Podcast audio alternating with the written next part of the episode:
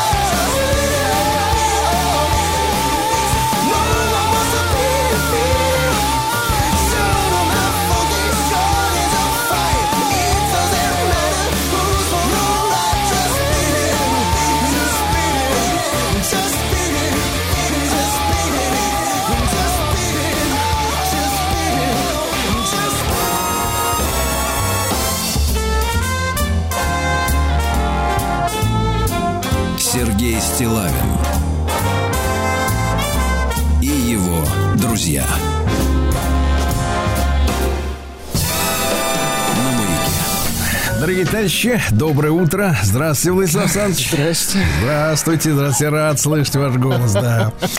Да, рад. Э, Товарищи, немножко, может быть, Владислав Александрович, немножко личного. Давайте, конечно. Позвольте, немножко личного. Потому что сегодня э, в мире отмечается так называемый День кинокамеры. И, э, конечно, э, как это не прискорбно говорить, это, эта эпоха ушла, ушла в прошлое, даже, наверное, может быть, даже чуть раньше. Да нет, одновременно, мне кажется, с компакт-дисками вся эта, значит, бодяга закончилась, да. И, а я, ведь, ведь, понимаете, Владислав Александрович, в раннем детстве был кинооператором. Да. Вот незадача, да? Да, да, да. Нет, я не хотел э, снимать с Михалковым. У меня не было такой задачи. Э, да. вот, но э, когда мне был, когда мне было было 11 лет, дедушка подарил мне действительно кинокамеру, и тогда это была редкость. Но я, я даже, мне трудно сегодня сравнить с тем, какая это редкость. Я не в плане цены, хотя стоила она дорого. Немало это стоило, конечно. Она рублей 130, наверное, стоила. При том, что это была, в принципе, уже нормальная месячная зарплата какого-нибудь инженерно-технического работника, да, скажем так.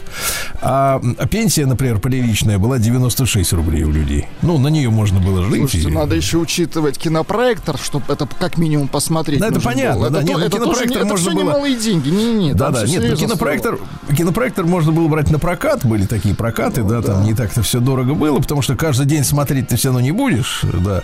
Но суть это заключается в другом, что кинокамера это была история, которая вырабатывала. Вот почему про, про меня говорят, вот Сергей Валерьевич, он ответственный, да, надежный.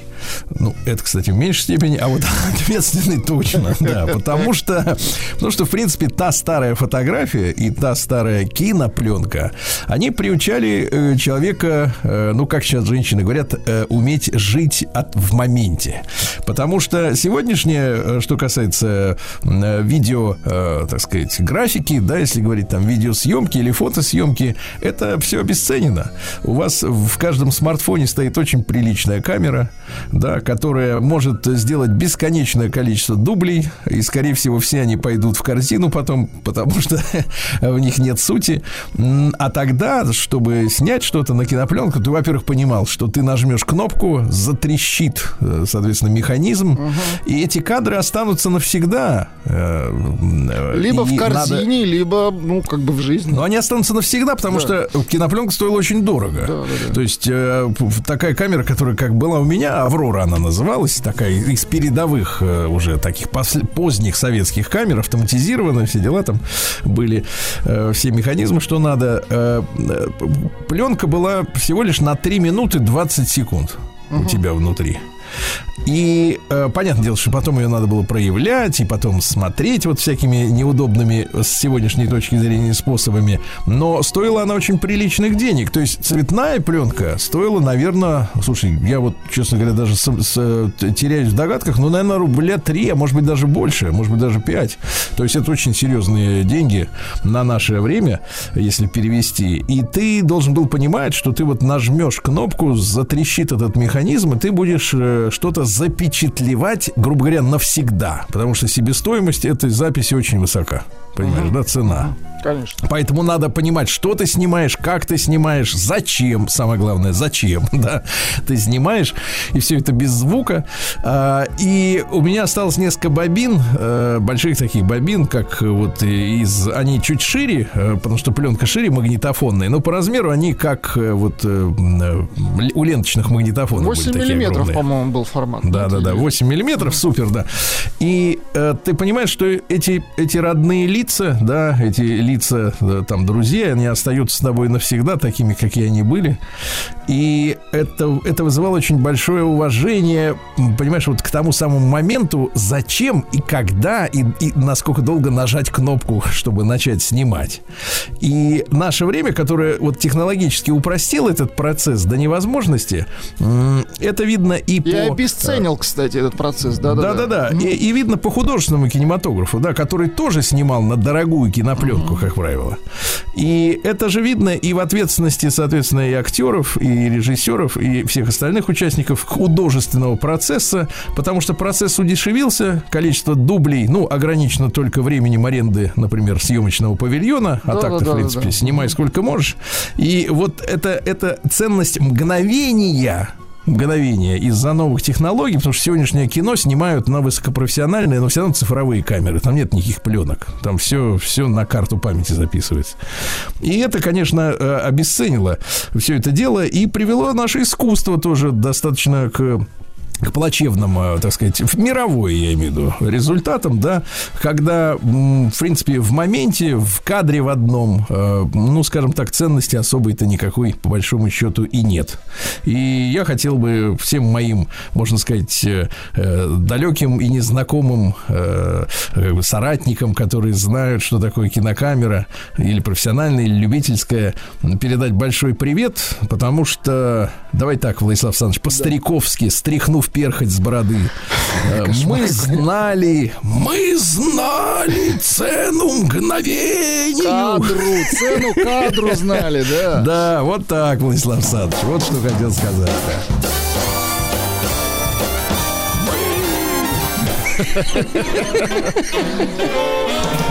Сергей Стилавин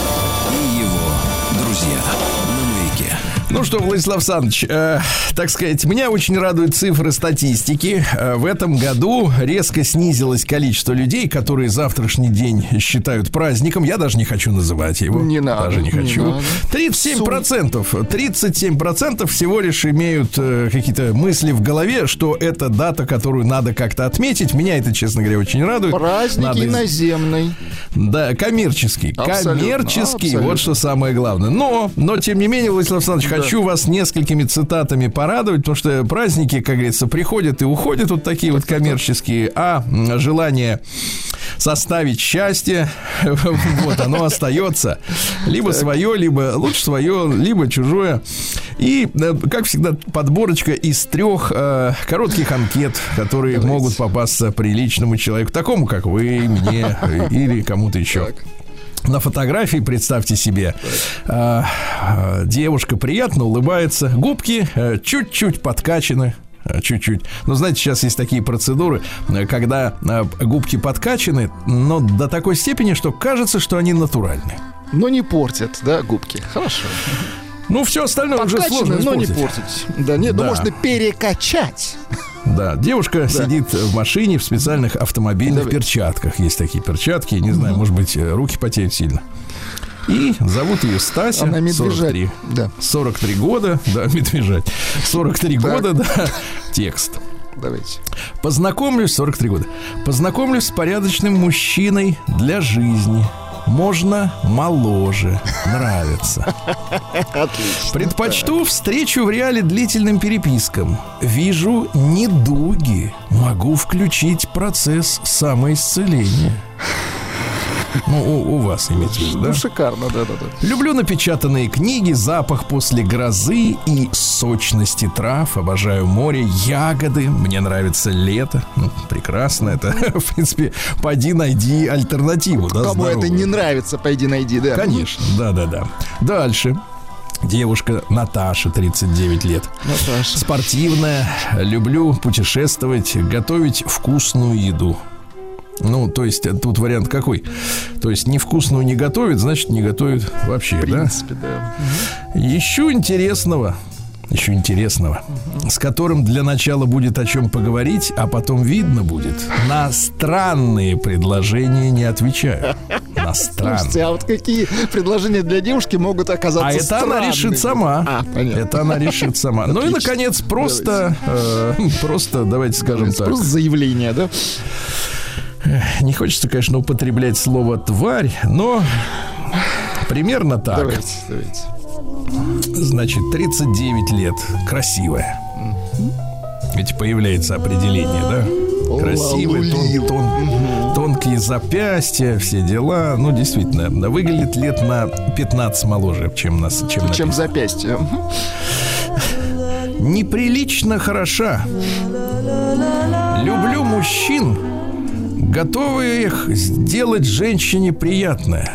Например, перед нашей встречей подарить поход на маникюр. Отвратительно, Сергей Вот Валерьевич. так вот, да. Да, ловить нечего, ловить пока.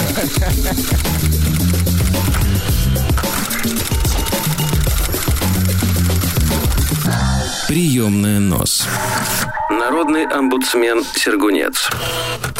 Так, ну и Владислав Александрович, давайте об искусстве немножко. Потому что сегодня ведь юбилей отмечается 155 лет со дня рождения э, Ивана Андреевича Крылова. Вы помните, как нас долбали Ивана Мы Андреевича? выросли на его баснях, конечно. Мы выросли под гнетом Ивана Андреевича, давайте У скажем нас так. не было выбора. Ну, давайте. Да, нам не, не не давали выбора. Да. Давайте насладимся. Значит, несколько слов о самом баснописце, который, в принципе, много пытался писать сольно, э, но потом понял, что надо переводить, адаптировать на русский язык э, французские басни Ла Фонтена.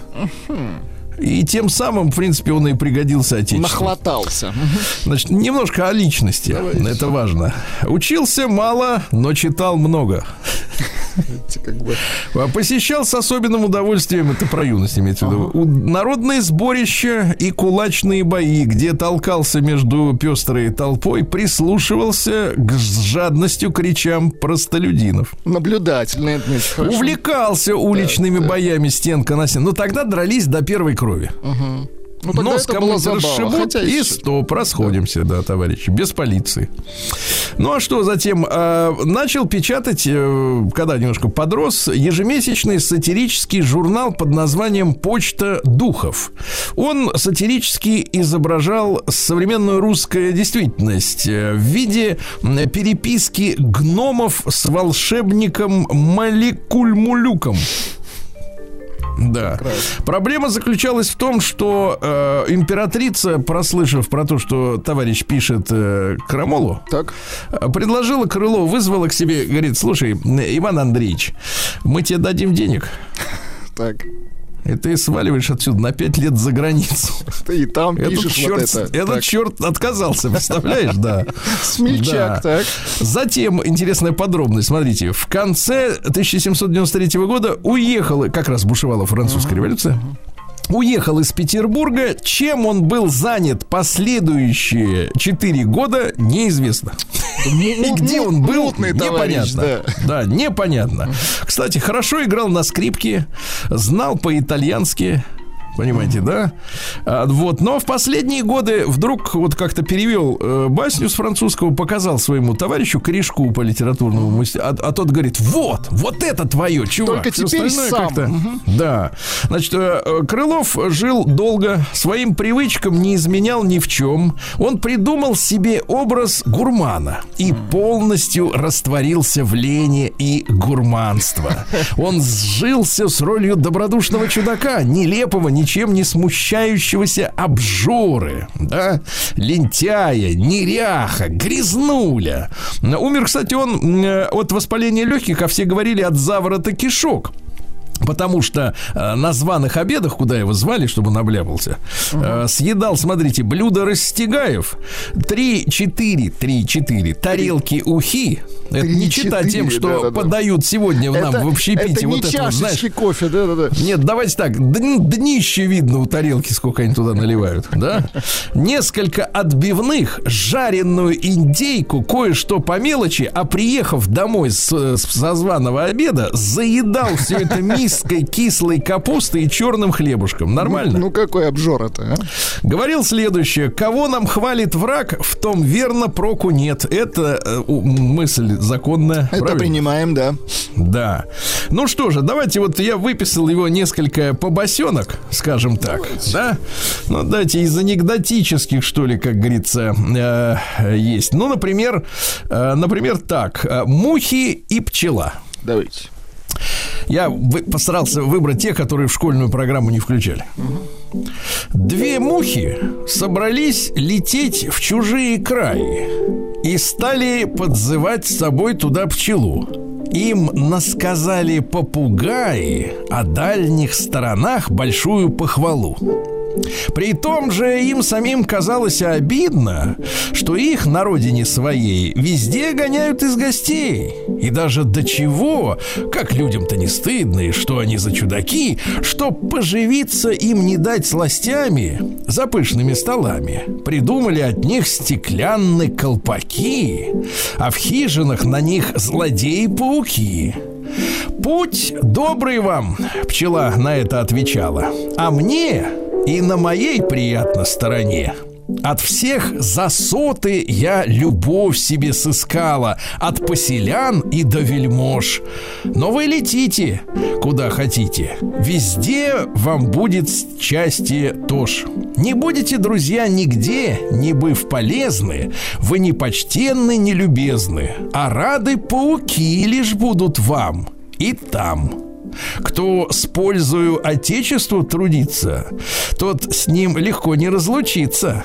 А кто полезным быть способности лишен, чужая сторона тому всегда приятно. Не бывший гражданин, там менее презран он, и никому его там праздность не досадна. На отъезд эмиграции, а? Хорошо? Нам мухи не нужны. Да.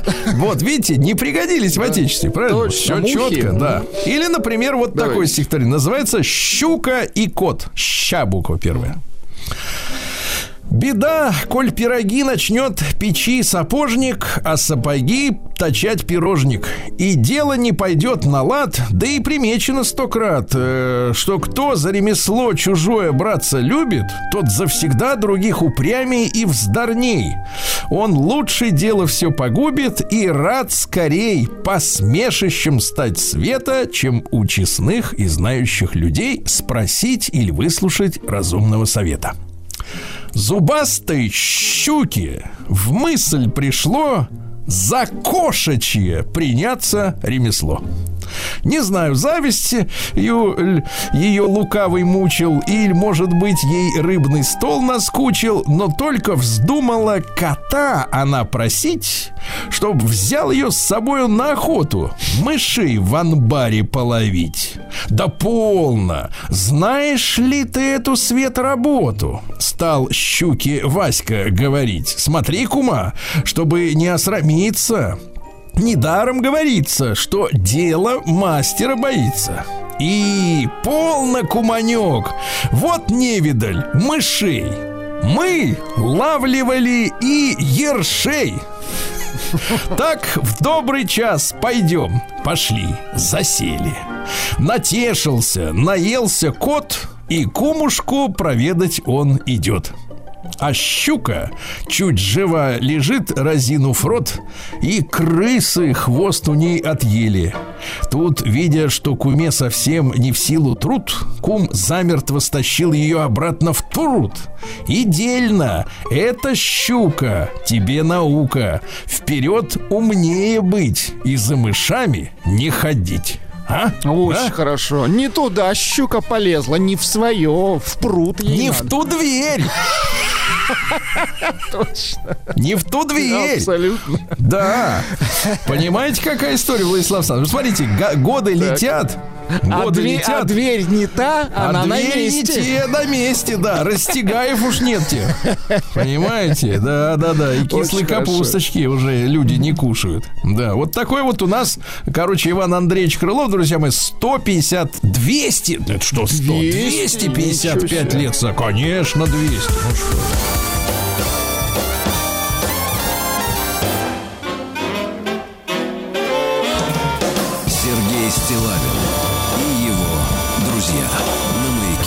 Дорогие товарищи, какой сегодня праздник, Владислав Александрович, 13 февраля? Сегодня Международный день шавермы. Да. Дело в том, что во многих регионах нашей страны э, э, укоренилось это уродливое слово шаурма. Почему уродливое? Потому что, в принципе, это блюдо, э, скажем так, восточное, да, и турецкое, и ближневосточное, есть ливанская кухня. И пишется это на тамошних языках как шаварма. А, шаварма. А шаурма это когда вот по англи- англифицированные граждане, уа, как пытаются делать, да, вот языком своим, шауарма, шаверма. Шаверма надо говорить. И в России это самый популярный фастфуд, то есть это еда быстрого приготовления. И Самый она, кстати, не популярный. настолько вредная, как считается вроде бы. Да, мы вообще ее выкли- исключили из э, числа вредной еды. Точно. Конечно. Мы сегодня с ней разберемся. Хорошо. Понимаешь? Хорошо. Всемирный день радио э, с 2011 года это отмечается э, в честь, э, нет, не в честь этого варюги Маркони, а в честь того, что в 46 году вышла в эфир радио Организации Объединенных Наций. Свою. Да. Э, День рождения кинокамеры, об этом я уже говорил. День подруг, день интернет-друзей. Ну, таких друзей не жалко терять, правда? Интернет, да. День расставания с мобильным оператором. Сейчас это упростилось, можно даже этот номер не менять. Да? Ну, если не устраивает, конечно. Конечно, если вот, например, зоны покрытия нет, прилично. Международный день любви к себе. А, Хорошо, да-да-да. Э, День безумно влюбленных в меня. Также сегодня. урожайный а. все себе, да. А, День под названием «Возьми себе другое имя». Куда же столько-то Тоже будет? популярно. Да. А Всемирный день контрацептива. Понимаю. Неприемлемо, правильно, Владислав Александрович? Неприемлемо, да. А День сладких снов. Это понятно. э, Хотя логичнее было бы ночь сладких снов. Международный день блина. День сыра чеддер. День итальянской еды. Вот вы, Владислав Александрович, вот смотрите. э, Шавушечку бы навернули бы сейчас. Или вот что-нибудь итальянское. Например, пасту. С этим. Да зависит от настроения. И то, и то люблю. Вот сейчас-то какой у вас? Вот сейчас вот если... например, Шавушечку, конечно. Шабуш, конечно, по- по- да, главное, не обляпаться, да. Э, День индийских поцелуев, страшно. Э, День крабовых рангун.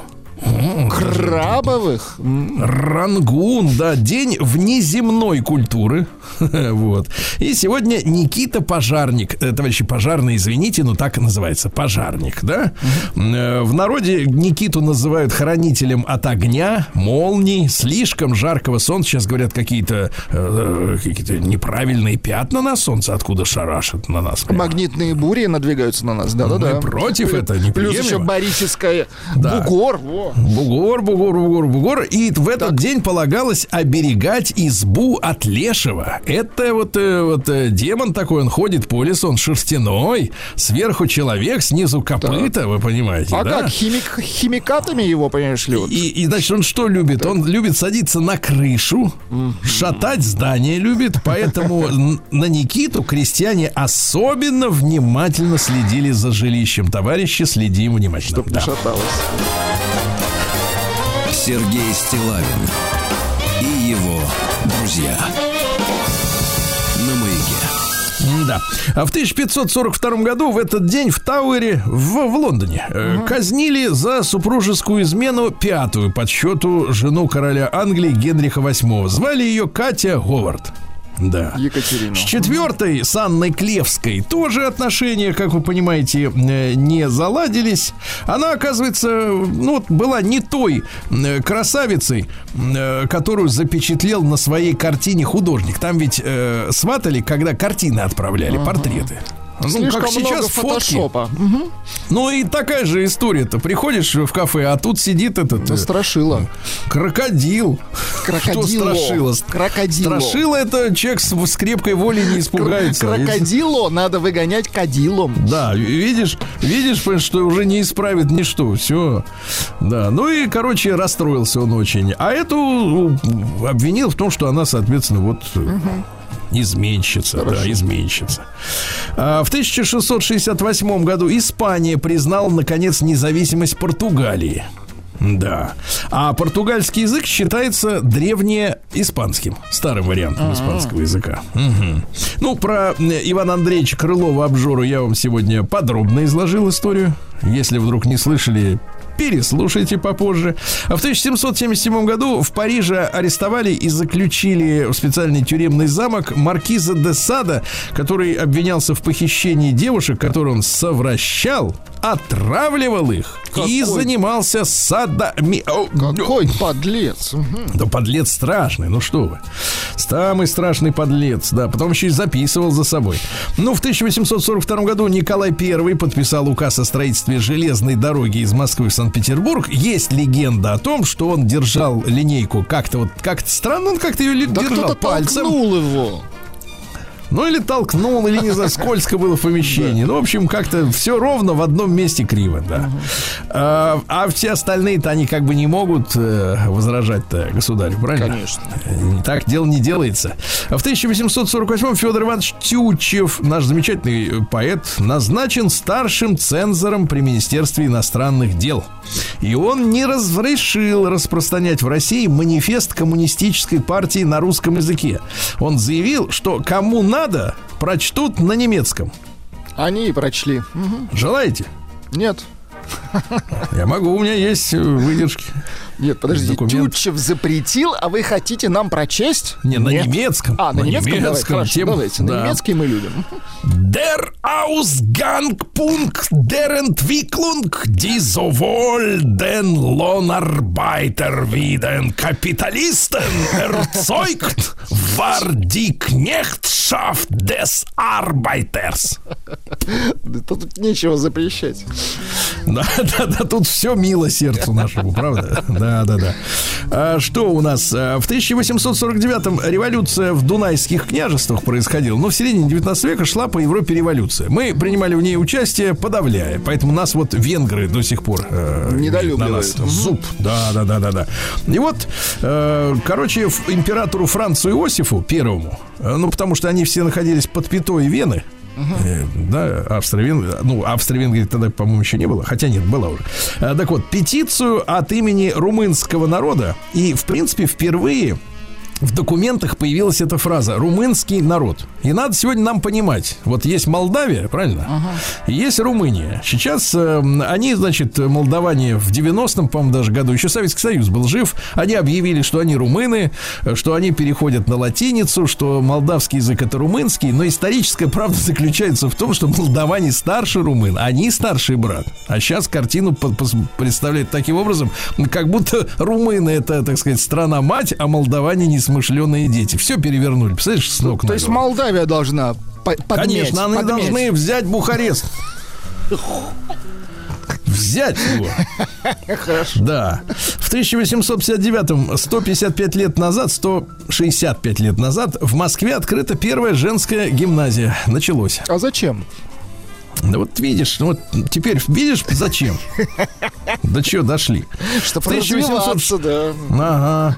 В 1867 году в Венском музыкальном зале «Диана» впервые был исполнен вальс Иоганна Ивановича Штрауса на прекрасном голубом Дунае. В принципе, это неофициальный гимн Австрии. А? Давайте Ну, послушаем.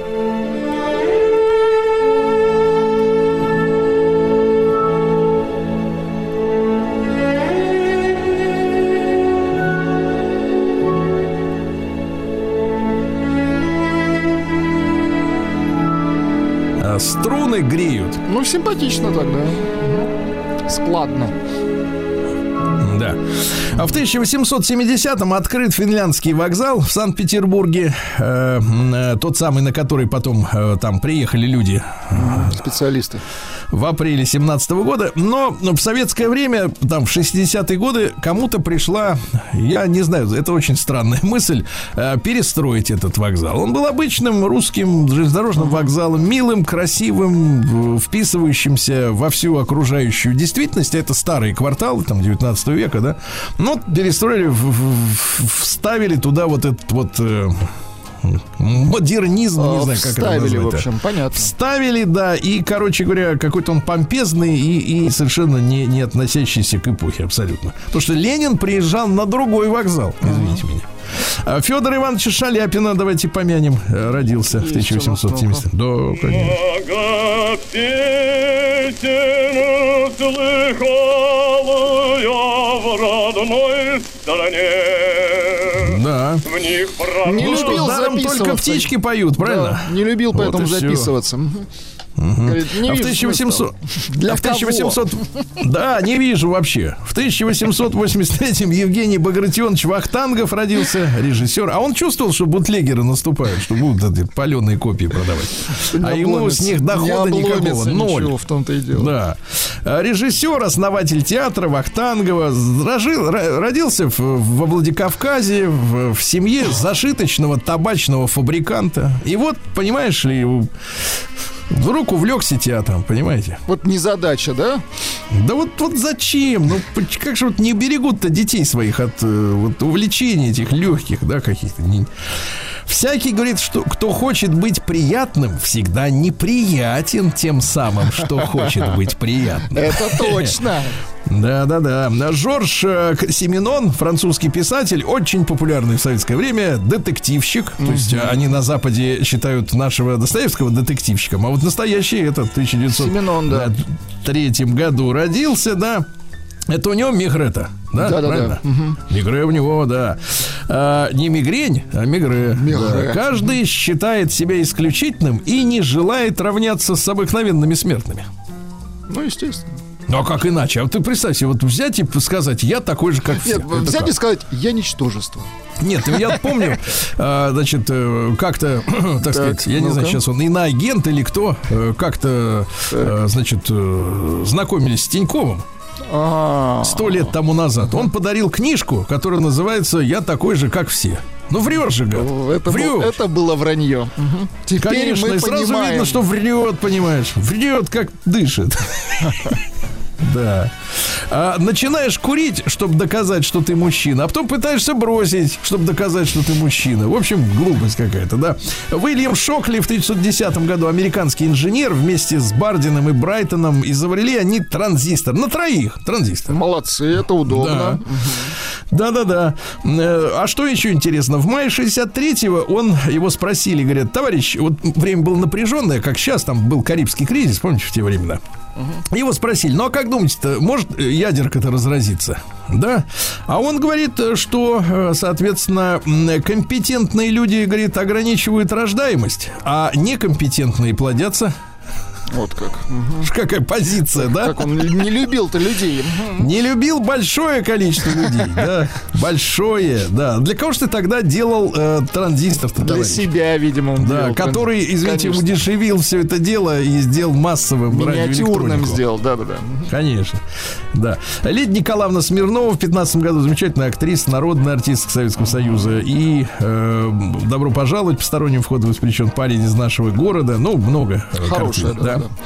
Да. В семнадцатом году два события. В Англии, во-первых, разрешили женщинам быть водителями такси. Ну а что, мужчин на фронте. Да.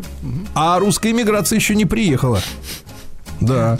И, наконец, э, в тот же день в Париже арестовали легендарную шпионку Мату Хари. Это в переводе, кстати, «Солнце» Мата Хари. Интересно, что она, не, она хотела быть натурщицей для художников, а ее не брали, потому что была очень маленькая грудь у нее. Представляете? Она стала пл- плясать, да? Да, потому что тут она не помеха совсем, вот, не мешает.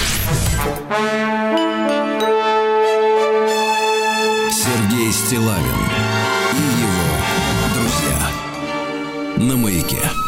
Пару еще слов Давайте. буквально про Мату Хари-то, товарищи, хотелось сказать. Э, э, Что касается, вот вы говорите, к пляске была она, Да-да-да. охочая. Интересно, что у нее было плоскостопие, то есть ножки такие, э, э, да, плоскенькие, да. И в то время считалось, что человек и женщина, э, э, И человек, и женщина. Человек просто человек, да. Человек, тогда так было. Ну, часто, конечно, изменилось. Да. А Это сто с лишним лет назад. Так считал, что э, не может человек танцевать, если у него плоскостопие. Она она превозмогая смогла. там. Да, более ста любовников, кстати, было у нее. Содержали Ну, ее там мощно. была, Содержали. да. И адвокат ее был тоже из числа любовников. Бесплатно ее а, защищал. Но он защищался от того, что ее расстреляли. Да. А уголовное дело, кстати, до сих пор засекречено. Так и непонятно. э, Потому что французам надо было кого-то обвинить в неудачах на фронте. Вот они нашли. Кого-то, да. Да. В двадцатом году родился Будло, имя такое, Будло э, Брайант. Это американский композитор, э, который писал в том числе для братьев Эверли. Да? Есть у нас. Есть. Ну-ка. Ну-ка.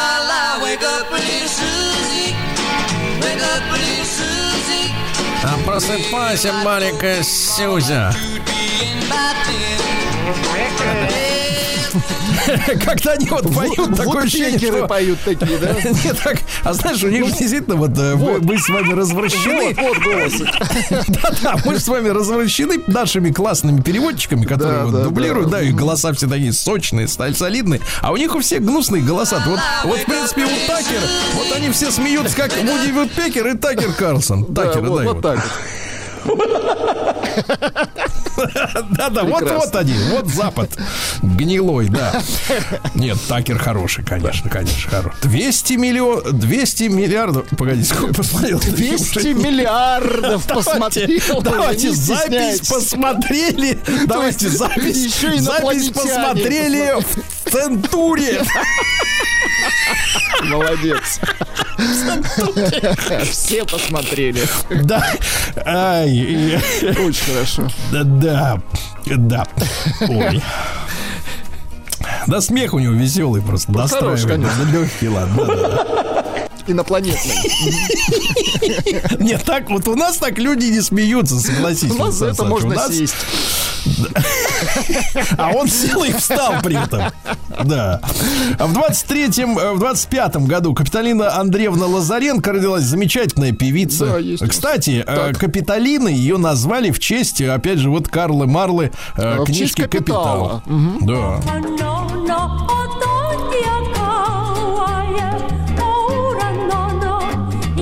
Поначалу выступала под псевдонимом Кити Шимановская. Понимаешь? Вот так вот, да-да-да. А в 30-м году родился Эрнст Фукс. Это австрийский художник, который после э, Второй мировой создал Венскую школу фантастического реализма. Причем, что интересно, они художники старой школы, то есть эм, смотреть на... Я так полотно смотрел, э, фантастически. Э, смотреть приятно. Вот главное ощущение, да, это не вот, не вот этот вот модернизм, кубизм, там вот это смотришь, и глаза хочется промыть, да, этим перекисью водорода.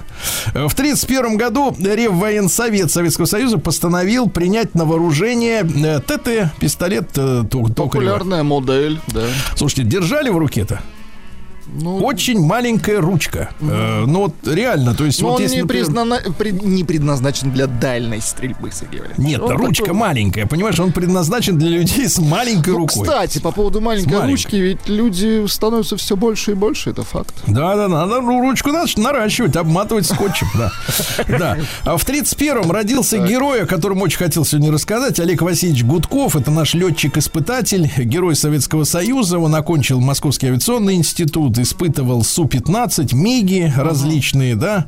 Э, В штопор вводил самолеты, ну, военные, да. Проверял на упругость, посадку без двигателя. И в 73 году он совершил подвиг. Он испытывал 25-й МиГ специальный, э, чтобы понять, почему несколько предыдущих э, экспериментальных моделей разбилось.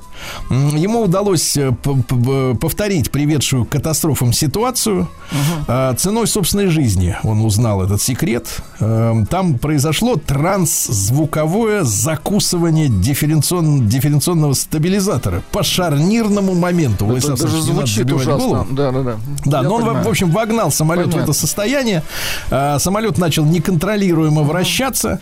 И он повел от жилых домов этот самолет. Причем, какое мужество человек. Он до последнего мгновения сообщал по радио, что происходит с приборами, что показывают они. Представляешь? Ну, героический, конечно, мужчина. Герой да. самый настоящий. Еще раз, давайте это имя должно звучать. Олег Васильевич Гудков.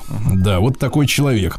В 1932 году родился Гарольд Шаферман, который потом стал Игорем Шафераном, замечательным поэтом, э, песенником. Э, Такие песни, например, «Ты замуж за него не выходи» или «Маргарита». Или гляжу в озера синие.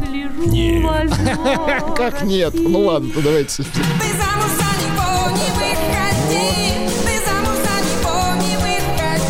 вот, отлично. В 33-м родился, ну, замечательный актер э, Лев Алексеевич Перфилов. Э, актер, э, мастер эпизода. Э, он играл, э, помните, лё- там э, 6 на 9 вместо встречи Да, с ним конечно, нельзя помню. фотографа. Да, да, да. В Кинзадзе играли. И газеты тогда писали, когда вот. Да, да. Наконец-то, говорит, появился актер, так убедительно играющий мерзавцев. Убийцы, воры, алкоголики, пираты. В общем, Для этого принципе, тоже нужен талант, Сергей Валерьевич. Да, конечно, конечно. Причем не надо бегать, знаешь, а некоторые актеры, здесь он, понимаешь ли, варюга, А тут он профессор. Не надо зрителей, так сказать, вводить в Путать. заблуждение. Конечно. Плохой, значит, плохой, играешь плохих, все. В сорок третьем году советские воины-альпинисты взобрались на Эльбрус и сбросили оттуда фашистские штандарты. Ведь немцы оккупировали Эльбрус и водрузили флаг Советского Союза, да. В 45-м в этот день началась массированная бомбардировка авиации Дрездена. А, сравнялись с землей. В городе не было никакой промышленности, но это было устрашение. э, да. Ну, Показательное даже выступление, да. Не немцев, она там 400 бомбардировщиков. Э, Кстати говоря, до 85 года немцы центр восстанавливали. Они же не выбросили эти обломки. Они их восстанавливали. А сейчас, вот представляете, я эту фотографию как-то публиковал. э, убрали с центральной площади напоминание об этих бомбардировках, которые в граните было высечено. Представляете, до чего дошло? Понятно. Да. Ну и Татьяна Анатольевна Тарасова, наш замечательный тренер по фигурному катанию. конечно. Правильно? Да, да, да. С днем рождения.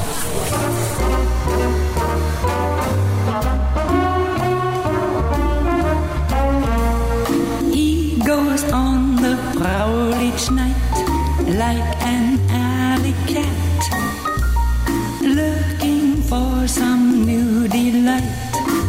like an alley cat. You know she can't trust him out of sight, and there's no doubt of that. He just don't know wrong from right, like an alley cat.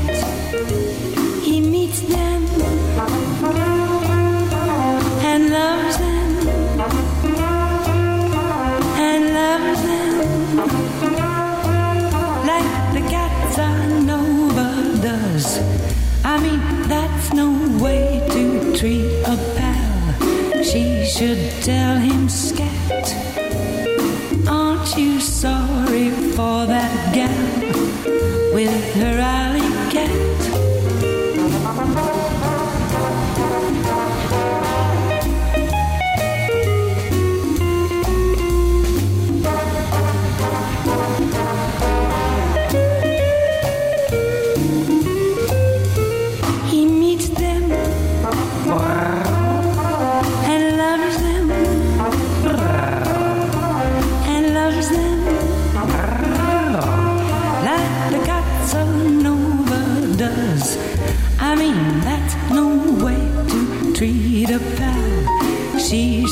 myself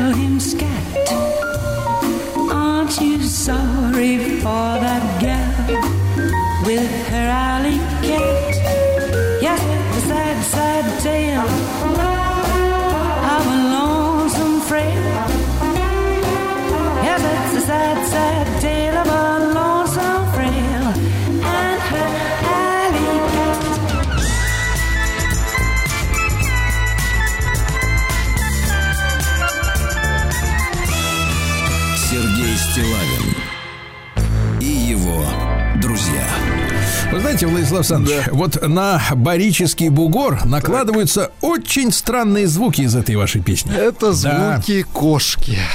Женщина. Она делает примерно так. Это отвратительно, конечно. Отвратительно. А как Вачинские прекрасно дела? Очень хорошо. На термометре минус 16, по заявлениям жителей минус 25.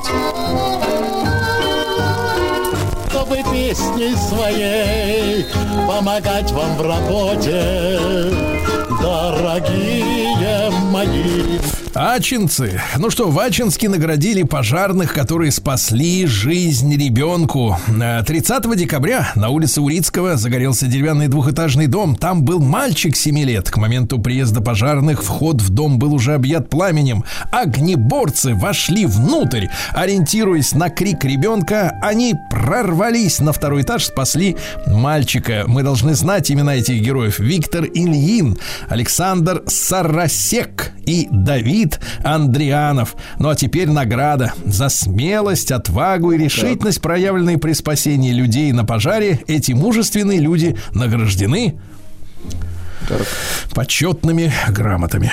Да. Вот так надо говорить. Да, это в том же стиле, скажем так. Да, да, примерно так, да. Эх, да. Аченко э, похитила с арендованной квартиры телевизор. На неделю сняла хату. Крепко я смотрю. 30-летний съехала с телеком. Понятно. Ловкачка. Да. Еще что интересно. Э, В Ачинске полиция повторно на том же самом месте задержала мужчину с другими наркотиками. Что Имел с собой другими? А, это, а, это другое, те уже, он так сказал. да, растительной массы темного цвета был набит рюкзак. У него спрашивают, Да. что это? Он говорит, это другое. Это масса, да. Вачинский парень хотел поздравить свою бывшую девушку, но совершил преступление. Неизвестный, как было дело, проник в квартиру на втором этаже через балкон, устроил в, в квартире бардак, похитил наушники стоимостью 15 тысяч рублей. Извините, приличные наушники. На да? минуточку. ага. Домушником оказался 23-летний местный житель, бывший возлюбленный. Ага. Он был под шофе, хотел поздравить свою бывшую, а ее дома не оказалось. Он очень разозлился, он навел беспорядок, после чего в порыве злости забрал наушники. Прекрасно. Чучело, да. А, В Ачинске спасли новосибирц, который отравился угарным газом в своем автомобиле. Заметили припаркованный УАЗик? Так. Да, двигатель заведен, а товарищи в отключке. Спасли, вызвали бригаду, Молодцы. все хорошо, да. Дальше. э, в- обнаружили странную смесь в детском питании. Жительница Ачинска купила детское пюре в гипермаркете, вскрыла, а там густая, странная консистенция. Вызвала Роспотребнадзор, специалисты выехали в магазин, сделали контрольную Молодцы. закупку. В итоге с полок сняли 34 банки такой вот гущ гущ. Это были пюре-борцы. Мгм. Ну и да, ну и наконец, давайте о хорошем. Новому вытрезвителю в Ачинске ищут охранников, но пока не могут найти. Что там Вытрезвитель, охранять? Вытрезвитель заработал неделю назад. Он рассчитан на 10 койко-мест, но в несколько сексистской пропорции. 8 мужских койко-мест и 2 женских коечки. Да? А в Ачинском драмтеатре э, ищут дом для полосатого актера. Представляешь, чем, что делают? Они для спектакля «Первая любовь» берут кота, вот, а потом спектакль заканчивается, и вот кот Пашка, кот Машка, говорят, уже восьмерых пристроили таким образом. Л- Ловкачи, я смотрю. Да, ну и наконец, э, э, что любопытного, в Ачинске в полтора раза выросла рождаемость. Об этом сообщила Галина Буткач, главврач э, местного, так сказать, центра материнства и детства. Однако, по словам Галины Арнольдовны, ситуация пока еще не свидетельствует о всплеске рождаемости. Будем ждать, товарищи, будем ждать всплеска. Да. Сергей Стилавин и его друзья. На маяке. Слушайте, в Сочи предупреждают об опасности массового распространения ядовитого гриба решеточницы, решеточника. Э, Его завели откуда-то, завезли из-за рубежа, зачем-то занесли в Красную книгу, причем он настолько ядовит, что его нельзя даже трогать, и того э, закон этот гриб э, защищает, а он плодится и может скоро все Сочи Не нужны нам такие грибы. Да. Вы там разберитесь у себя. Телеграфируйте кому надо. Да. В Башкирии говорящий попугай Жорик стал талисманом пожарной части. Прекрасно. Замечательно. Мгм. В Дубае отменили концерт группы Би-2 по, по требованию дипломатов России. Но видите, дипломатия работает. Очень хорошо. Дипломатия работает, да. А в России 10% рекрутеров, ну те, которые на работу людей устраивают, отказывают в найме, если у вас есть наколки. Ничего себе. Не везде с наколками пустят, да. Дальше бьем тревогу. Наши доблестные краболовы попросили Владимира Владимировича вернуть им исторический вылов краба. Краболовы в сегменте массового и среднего бизнеса жалуются на то, что они потеряли исторические объемы вылова краба после того, как э, квоты начали э, распределяться на аукционах, а там кто больше даст, тот и победил, да. В итоге вот, например, одно из предприятий э, потеряло до 85% объемов добычи. А как нам выживать в см- смысле краба? Нам Правильно? нужен Роскраб, Сергей Иванович. Значит, товарищи, осторожно. Занятия бегом повышают риск возникновения плотной шишки между пальцами ног. Бегать вредно. Хорошо. Конечно. Спорт вреден. Давайте ши- шире смотреть на вещи. Врач рассказала, какое молоко полезнее. Жирное молоко, цельное, друзья мои, для микрофлоры А не вот Обезжиренное. псевдо, да-да-да. Обезжиренное это все чушь, чушь. Россиянам рассказали, какие машины чаще всего останавливают гаишники, Ну-ка. сотрудники ДПС. Это следующие автомобили. Машины с так называемыми красивыми номерочками, за которые уплочено по блату. Тонировочка не по закону, да. Э, И также, если вы делаете резкие маневры, если вы начинаете, например, уклоняться от полосатой палочки. Вы нервный, да. А Вице-премьер Виктория Абрамченко рассказала о том, что граждане России скоро начнут пить и дождевую воду, потому что ресурсы питьевой воды не, не бесконечны, товарищи. Да. В Россию завезли 20 миллионов яиц из Турции и Азербайджана, а что-то нет их, а в Омске на, на мусорной свалке они зато лежат. А? Странные истории происходят. Надо бы разобраться, товарищи. Добрый доктор Мясников назвал мифом мнение, что употребление сосисок вызывает головную боль. Вот мы с этим согласны. Да, ну и, наконец, в Петербурге ученые Государственного университета аэрокосмического приборостроения Так. разработали специальный дрон для оценки качества стогов сена. Спасибо, дорогие товарищи.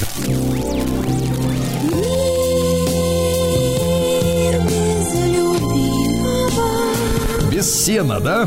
Да.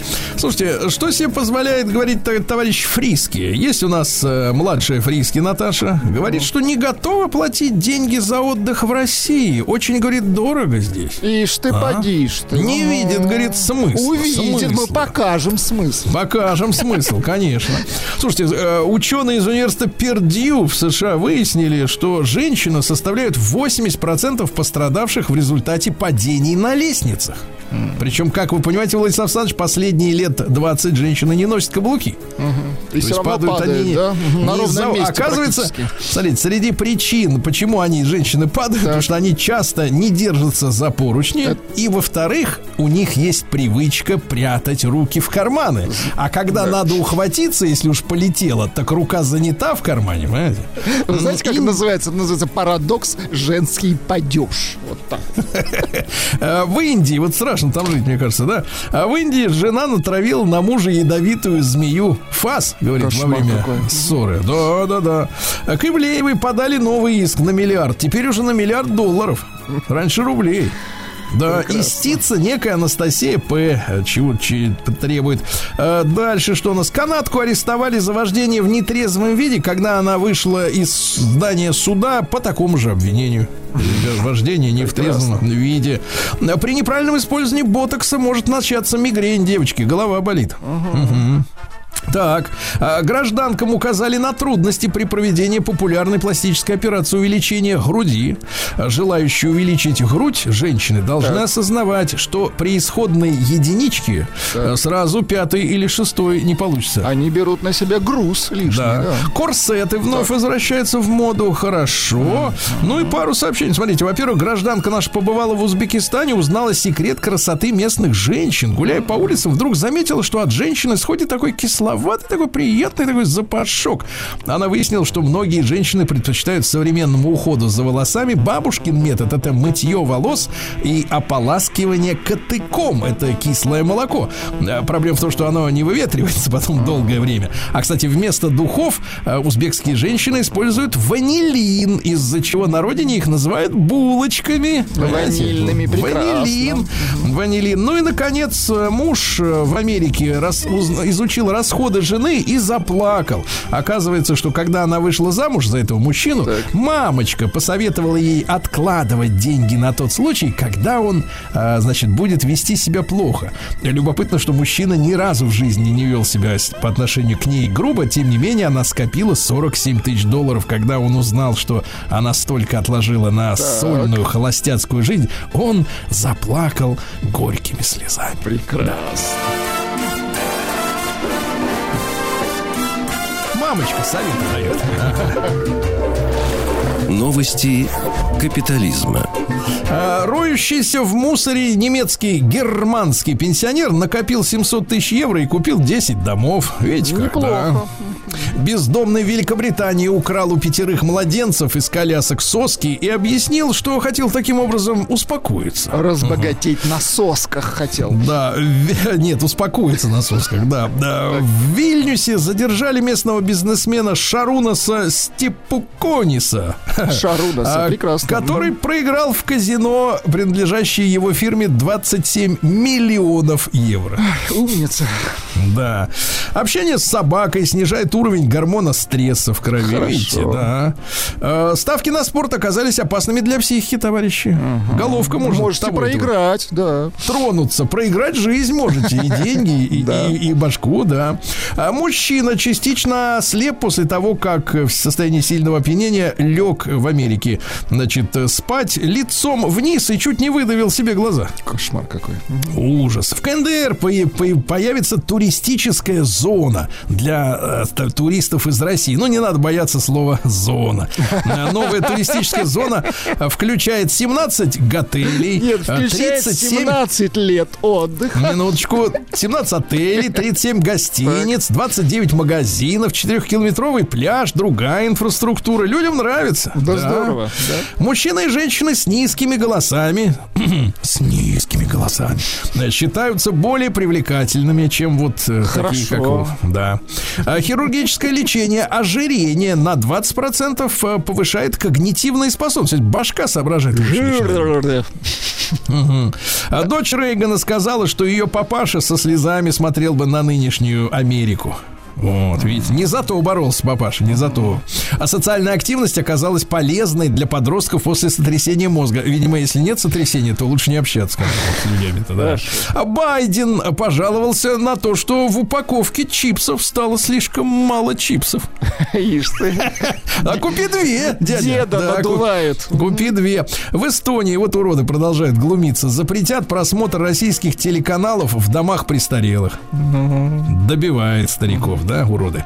А мужчина в Китае завел себе 40 любовниц и выманил у них 25 миллионов рублей. Очень Видите? А, Ну, что? отвратительно. Это называется, девочки, вкладываться в отношения. Ясно? Ну и еще о хорошем. Давайте из Индии, давайте завершим сообщением из Индии. В Индии жених в ужасе сбежал от невесты перед брачной ночью от крокодилицы. Так. Потому что там же до свадьбы не показывают лицо невесты. Не и три дня, невесту. три дня скрывался в другом городе, нашли на дереве человека. Представляете, как? Слезай, жениться будешь. Ночь впереди. Ужас.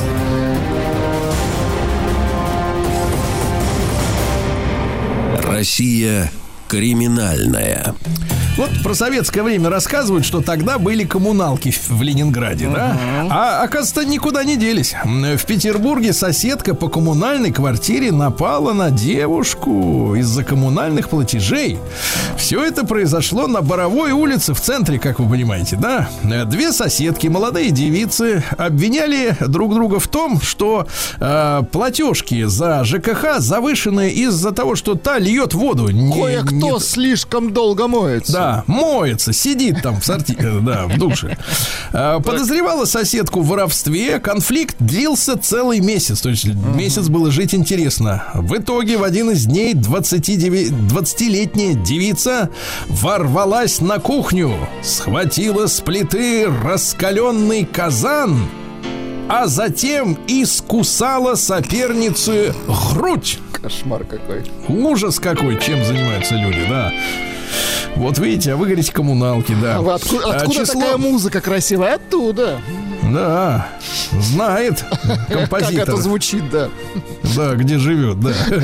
А Число отравившихся в бургерной в Приморье выросло до 51 человека. Там нашли сальмонеллу. Кушали люди наггетсы и соусы. Ну, видимо, молодежь. А Печально. там сальмонелла, да. А в Чувашии ученик третьего класса оформил на папашу микрозайм через смартфон, чтобы купить себе игровую валюту. Знаете, сколько потратил? 54 тысячи рублей А на заплатит игровую. 300. Мгм. Завтра. Завтра. А, Главу Минздрава Тамбовской области. Странная вот какая-то история. У нас в регионах есть министерство. Зачем они? Ну, прекратите. Я, честно говоря, не это. очень Это понимаю эту не нам решать. Не, ну а к чему это все приводит? Смотрите, главу Минздрава Тамбовской области заподозрили в браконьерстве. Ведь человек развлекался. Отдыхал, да. Культурно. А, Поселок в Хмао, не путать с ЦАО, э, захватили рыськи. Жители боятся покидать свои дома э, в поселке коммунистическом. Как? Опасно. Расплодилась. Видите, до чего дошла эта пропаганда? Давайте сохранять живую природу. Выходит, им хорошо видишь, теперь- жить. теперь Рыскам. выхода нет из дома. Из дома не дают вы- выйти уже эти зверью. Это понимаешь. Пермячка напала на парикмахершу из-за плохой стрижки ее ребенка дочери. Представляешь, схватила утяжелитель для фиксации воротника и напала на сотрудницу. Вам когда-нибудь сзади цепляли эту штуку? Никогда. Утяжелитель. Сколько он весит? Тяжелить. Это чтобы не слазило с вас. Это простыня, это да-да-да, да ужас какой.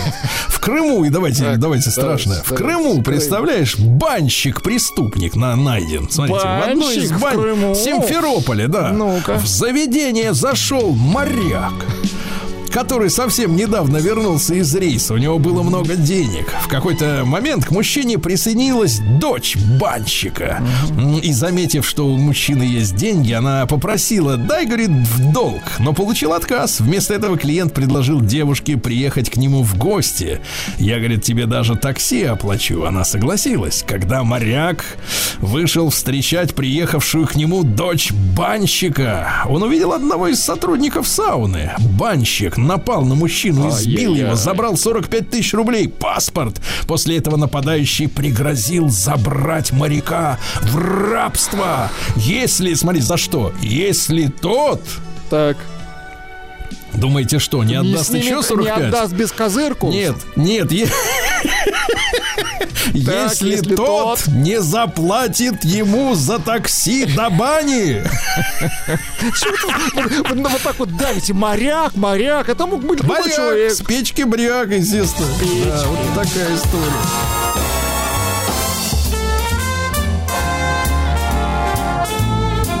Сергей Стилавин и его друзья.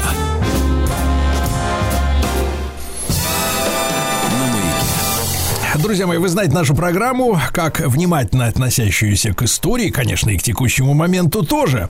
Но а, сегодня такой юбилей. Ровно 40 лет тому назад, страшно представить, но я помню это время, да, а, было принято решение наверху, что страну, Союз Советских Социалистических Республик, возглавит Константин Устинович Черненко.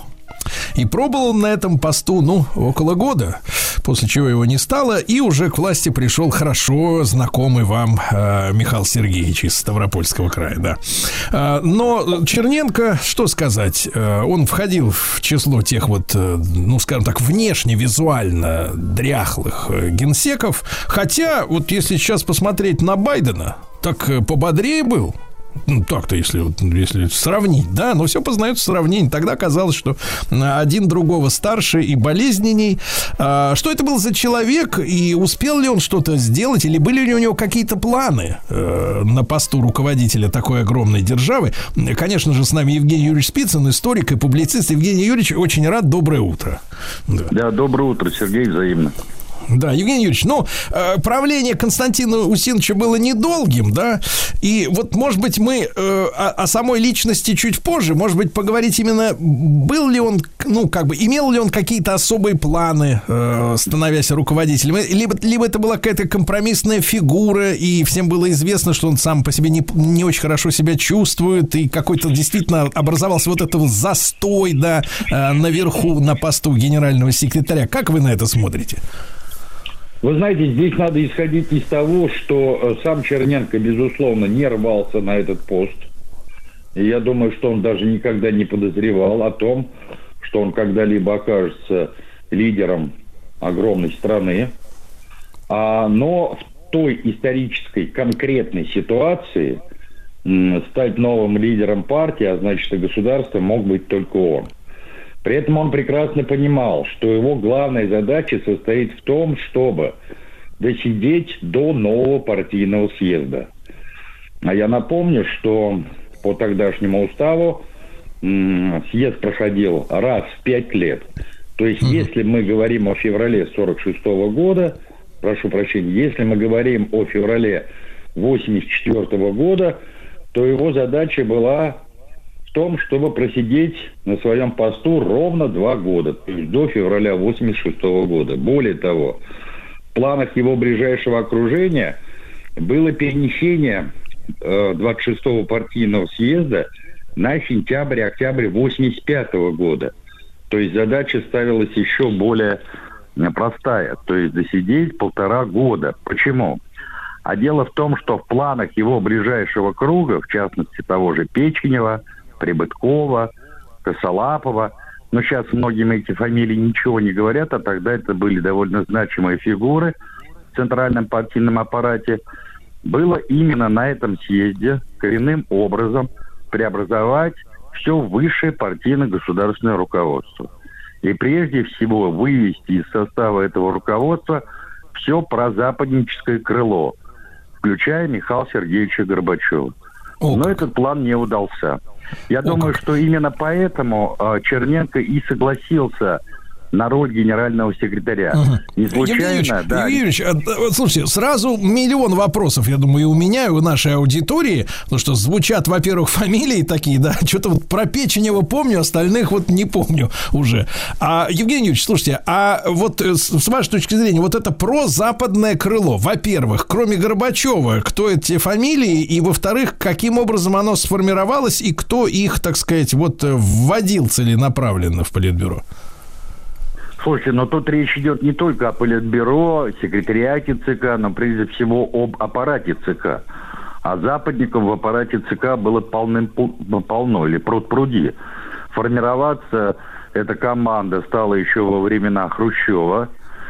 Центром формирования этой команды стали два международных отдела ЦК. Один из них возглавлял Борис Николаевич Пономарев, а второй Юрий Владимирович Андропов. А, Персональный состав этих западников был хорошо известен. Тот же Георгий Арбатов, тот же Анатолий Черняев, Федор Бурлацкий, ну и так далее, и так далее. А, Как, э, да, как Брежнев их называл, мои социал-демократы. То есть, Эти то есть ребята- Евгений Юрьевич, э, Евгений образ такой предложу, да? То есть иностранный отдел ЦК должен, должен был быть как бы шлюзом туда для работы с иностранцами, а он дал течь и пошел в обратную сторону, да? Противоход пошел оттуда, из этой дыры. Ну, да, образно говоря, так можно говорить. Тем более, что практически все сотрудники вот этих международных отделов, они проходили в обязательном порядке стажировку в журнале «Проблемы мира и социализма». Штаб-квартира этого журнала находилась в Праге. А, создан этот журнал был как раз на волне антисталинской истерии, запущенной на 20-м партийном съезде в 1958 году. Причем в состав редколлегии на паритетных началах входили как представители правящей Компартии, так и наиболее крупных а, компартий европейских стран, прежде всего Франции и Италии. И именно эти ребята привнесли туда, а, в редколлегию этого журнала, идеи еврокоммунизма, а, которыми, собственно говоря, и стали разрушать традиционный классический марксизм-ленинизм. Я замечу, кстати, что программные документы а, так называемой «Пражской весны» в 1968 году готовились именно в редакции этого журнала под чутким руководством одного из его руководителей Аусперга. И если вы посмотрите на события, например, Горбачевской перестройки, то вы увидите поразительные совпадения с тем, как развивались события Пражской весны. Кстати, не случайно одним из главных политических советников Горбачева, внештатных, был его студенческий товарищ и приятель, тот самый Сденок Млынарш, который тогда, э, в конце 60-х, возглавлял один из ключевых отделов ЦК КПЧ, а потом в 92 году разразился небезызвестной книжкой мемуаров, которая называлась так «Мороз ударил из Кремля». Понимаете? Удивительно. То есть вот да. это надо, вот это надо себе четко уяснить. А в данном случае Черненко, он был, конечно, Евгений представителем... Евгений Юрьевич, а вот смотрите, да-да-да, а что касается, вот смотрите, когда момента, вот 40 лет назад, ровно в этот день, да, Черненко избрали м, э, генеральным секретарем, да, а э, на этот момент, вот на этот момент 84 года, 13 февраля, расклад э, с вашей точки зрения, вот среди выборщиков э, в ЦК КПСС, да, в Центральном комитете, э, как вот голоса, на сколько процентов распределялись, условно говоря, там, патриоты-консерваторы и западники, вот эти либералы? Э, да. Слушайте, но дело в том, что все мимикрировали, никто же явно не высказывал Не, не, я позицию. понимаю, я понимаю. А если мы анализируем вот потом вскрывшихся, да, то на тот момент вот при избрании Черненко какой какой был как бы баланс между теми, кто э, на 85-й год планировал действительно вот эти чистки, и теми, кто э, эти- с этими чистками был бы не согласен? Ну, вы понимаете, дело в том, что договоренность об избрании Черненко, она была достигнута в ходе переговоров всего четырех человек. И об этом, кстати, свидетельствуют практически все мемуаристы. Этот вопрос решался в очень узком кругу. Я вам называю пофамильно, кто это. Да. Это Тихонов, председатель Совета Министров. Это его первый заместитель и министр иностранных дел Громыко. Это министр обороны Устинов. И это второй секретарь ЦК Черненко. Все. Причем... Слушайте, а именно э, поэтому, Евгений Юрьевич, Евгений Юрьевич, именно поэтому Тихонов и э, Громыко достаточно быстро после начала перестройки вы вылетели, да, из э, властной структуры? Нет, нет, нет, не именно поэтому. Тогда все прекрасно понимали, что э, генсеком может быть кто-то из стариков. Там же на самом деле шла такая негласная подковерная борьба между Громыко и Черненко. Потому что э, к посту, да, к посту генерального рвался Громыко, очень рвался, что было довольно э, удивительно. Причем Устинов стал э, такой непроходимой стеной на пути Громыка к высшей партийной власти, э, потом заявив о том, что, ну, ты же понимаешь, если бы мы Андрушу, они на белорусские манеры возвали все, Андрушу, допустим, до поста генсека, он засушит все, что можно и нельзя. Понимаете? При этом надо заметить, что Громыко, он вообще никогда в партийном аппарате не работал. Вообще ни одной минуты. Но, тем не менее, его а, тогдашнее положение, во-первых, члена Политбюро ЦК, во-вторых, не просто министра иностранных дел, а первого заместителя председателя Совета Министров. Это его Андропов наградил именно такой должностью, что было вообще впервые со времен Сталина. Потому что после Сталина никто из руководителей внешнеполитического ведомства такую приставку не имел. Хорошо. Так- Евгений Юрьевич, э, Евгений Юрьевич, очень важный вопрос. Теперь смотрите. Они э, выбрали Черненко. Он эта фигура, там, так сказать, устраивала. Да, ну, понятно, у нас была традиция такая голосовать э, единогласно, да? Так вот, Ну э, да. но они, ж- они понимают, что надо дотянуть до, э, соответственно, осени 85 года. А Ну, хотя бы, Черненко да. не стало весной 85 года, да? Да, Ну, да. через год. А, а- а они понимали состояние здоровья Константина Устиновича? Ну, вы есть, а- понимаете, дело в том, да, дело, на, дело в том, что на момент избрания его генсеком состояние его здоровья было не столь тягостным. Тогда вопрос, случилось. Евгений Юрьевич, возникает, который как бы, конечно, как бы тянет на теорию заговора, но получается как? Если Черненко дотягивает до осени 85 года, из а, органов власти выпинывают под зад коленом людей, которые устроили перестройку. А Черненко не дотягивает, понимаете? Хотя а, за год до этого выяснилось, что он, в принципе, достаточно еще крепок. Возникает вопрос, а как он, как этот мощный старик вдруг оказался разваленный и так скоропостижно, и так вовремя скончался? Вот э, такой журналистский вопрос такой я по- позволю. Да, но вы знаете, он не был, конечно, мощным стариком, он был человеком тяжело больным, и особенно его болезнь обострилась а, еще при жизни Андропова, когда он отравился копченой рыбкой в Крыму на даче. Понимаете? Так что То есть вот так вот, вот так вот человек из высшего партийного руководства, товарищи, взял и на даче отравился рыбкой. Удивительно, да? Сергей Стилавин и его друзья на маяке. Друзья мои, так с нами Евгений Юрьевич Спицын, историк и публицист. Ровно 40 лет назад было принято решение назначить Константина Устиновича Черненко руководителем советского государства. Ну, последним руководителем советского государства, потому что потом началось какое-то не совсем советское государство, скажем так, мягко. И вот вопрос, Евгений Юрьевич, а рыбку-то Константину Устиновичу кто поставил-то? Это разбирались с этой историей? Да, разбирались, но дело в том, что до сих пор не разобрались. Потому Да что ладно? существует, да, существует ходячая версия, что, дескать, ему Рыбову прислал тогдашний министр внутренних дел Виталий Федорчук. А сам Федорчук категорически это отрицал и говорил о том, что, да, рыбу ему прислал на дачу не он сам, а его сын. Не копченая, а свежая.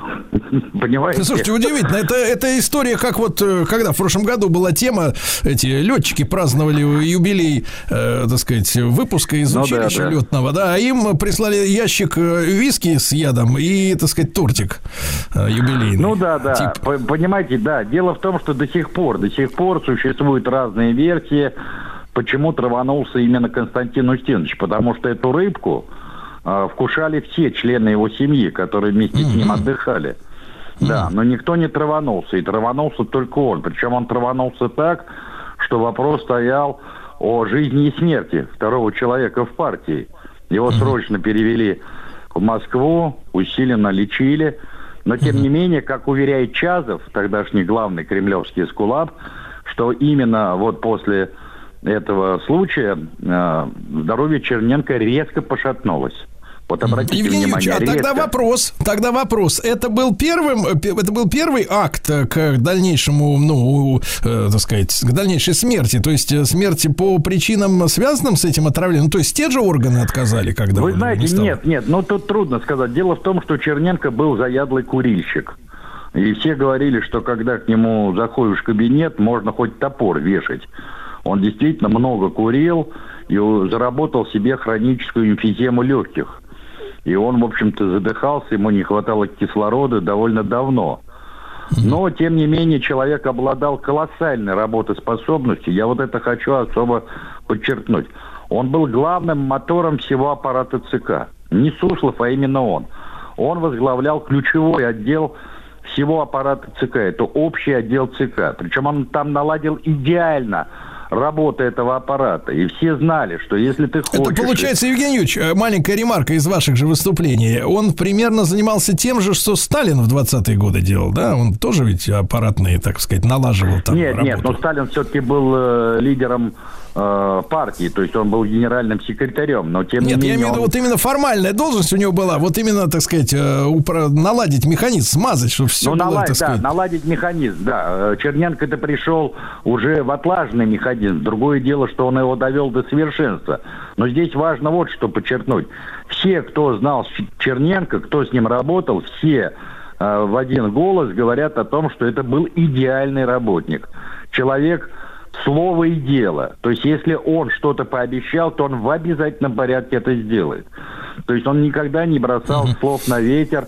У него все было тютелька в тютельку, все лежало по полочкам на местах, и все знали в ЦК, что если ты хочешь решить вопрос положительно, иди прежде всего к Черненко. И именно поэтому Брежнев ему безгранично доверял, и в конце своего правления, где-то вот начиная с 76 года, он сделал, по сути дела, его правой рукой. И в 76-м начинается, кстати, стремительная не только партийная, но прежде всего политическая карьера Черненко. Он становится секретарем ЦК, кандидатом, а потом и членом Политбюро, при этом сохраняя полностью контроль над общим отделом ЦК. Это самый ключевой отдел всего Да, партийно-государственного Евгений Юрьевич, ну, конечно, отдельная детективная история, о которой наверняка кто-нибудь когда-нибудь потом напишет книжку о том, как так вышло, что на пленуме весеннем 85 года партия западников переиграла, да, консерваторов. Ну да. И, да, это отдельная совершенно история.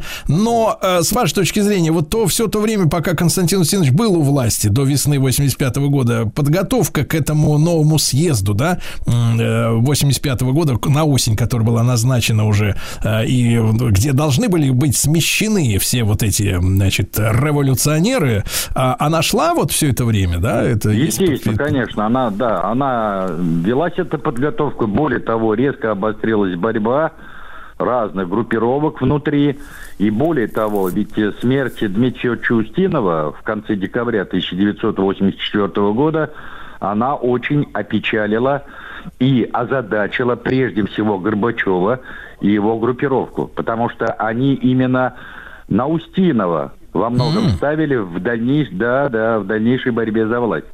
А Устинов, как известно, отличался особой работоспособностью и довольно крепким здоровьем. Его смерть для многих стала шоком. Горбачев, кстати, в своих мемуарах потом признавался, что смерть Устинова выбила у него почву из-под ног. Вот обратите внимание, как. Почву Слушайте, а кто, ног. Евгений Юрьевич, да-да-да. Э, Кто основные... он стал быстро искать э, замену э, Устинову э, в высшем партийном руководстве. И нашел ее в лице как раз Громыка.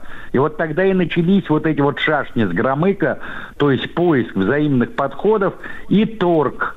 политический А чем, торг, а что чем они- удалось Евгений Юрьевич Громыко-то прельстить, с вашей точки зрения, чтобы он на них, на их сторону пошел?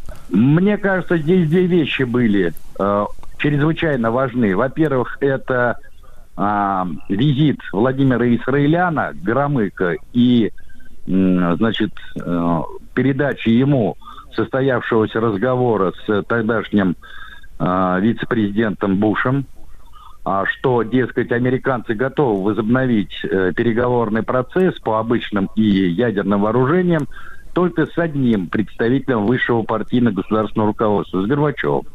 То есть прямо названа была эта фигура. И Исраилян об этом сказал Громыко. А второе важное обстоятельство, что Громыко уже в силу возраста надоело быть министром иностранных дел и болтаться по всему миру, как мальчишки. И ему был предложен э, вариант пересесть в кресло главы советского государства, то есть стать председателем президиума Верховного Совета СССР. И поделить, по сути дела, власть с новым генсеком. Удивительно. То есть, Удивительно, да, Евгений Юрьевич. Я, я да. считаю так, я считаю так. Слушайте, ну сегодня такие подробности. А, Игра, Игра престолов просто отдыхает, да, по сравнению с тем, что происходило, да. Евгений Юрьевич Спицын, историк и публицист, ровно 40 лет назад Константин Устинович Черненко возглавил Советский Союз, возглавил, чтобы дотянуть до съезда осени 85 года, но не дотянул.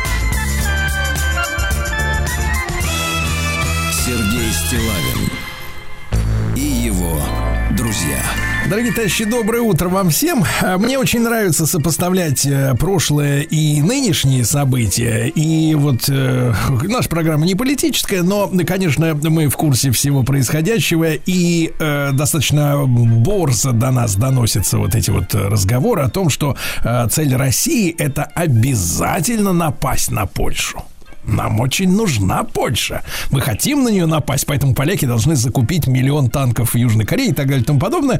Но а, сегодня а, такой памятный день важный, потому что ровно 105 лет тому назад, а, в 1919 году, начались первые боестолкновения в той самой советско-польской войне начала 20-х годов.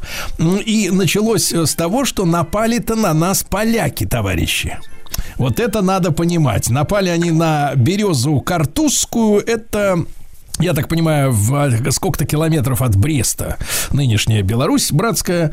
И хочется во всей этой истории с советско-польской войной разобраться. С нами Виталий Юрьевич Захаров, профессор кафедры истории Московского педагогического государственного университета, зав. кафедры истории МГТУ имени Баумана. Виталий Юрьевич, доброе утро, рад нашей новой Доброе встрече. утро. Здравствуйте. Да.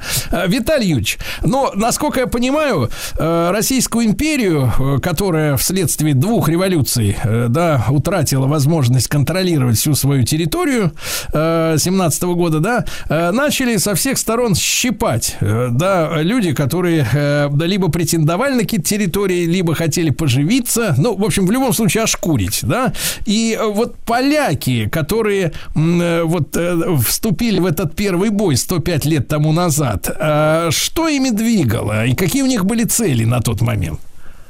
Ну, поляки п- просто откровенно, на мой взгляд, пытались взять реванш за, скажем так, предыдущие неудачи, в частности, потерю государственности более чем на сто лет. Э, Здесь они просто откровенно воспользовались ситуацией, то есть э, крайним ослаблением центральной власти в России, э, распадом Российской империи, гражданской войной, э, хаосом, по сути, который начался на территории бывшей Российской империи. Э, Ну и просто-напросто решили попытаться урвать как можно больше, э, с учетом того, что э, к власти у них пришел, в общем-то, действительно сильный лидер, чего уж там говорить, Юзеф Пилсудский, э, который поставил четкую цель, э, это восстановить э, независимое польское государство, причем не просто восстановить, но опять же воспользовавшись ситуацией, э, то есть и окончанием Первой мировой войны, и распадом Германской империи, Австро-Венгрии и так далее, и гражданской войной в России. В общем, урвать как можно больше со всех сторон, что называется. Ну и лозунг, э, что уж там мелочиться, типа, э, восстановить Речь Посполитую от моря до моря в границах 1772 года. Э, ну и... Виталий Ильич, Виталий да. а, чтобы мы представляли, эти границы, которые они себе вот в голове у себя и на картах держали, э, как выглядело все это с нашей стороны, ну, то есть с- с- на Востоке?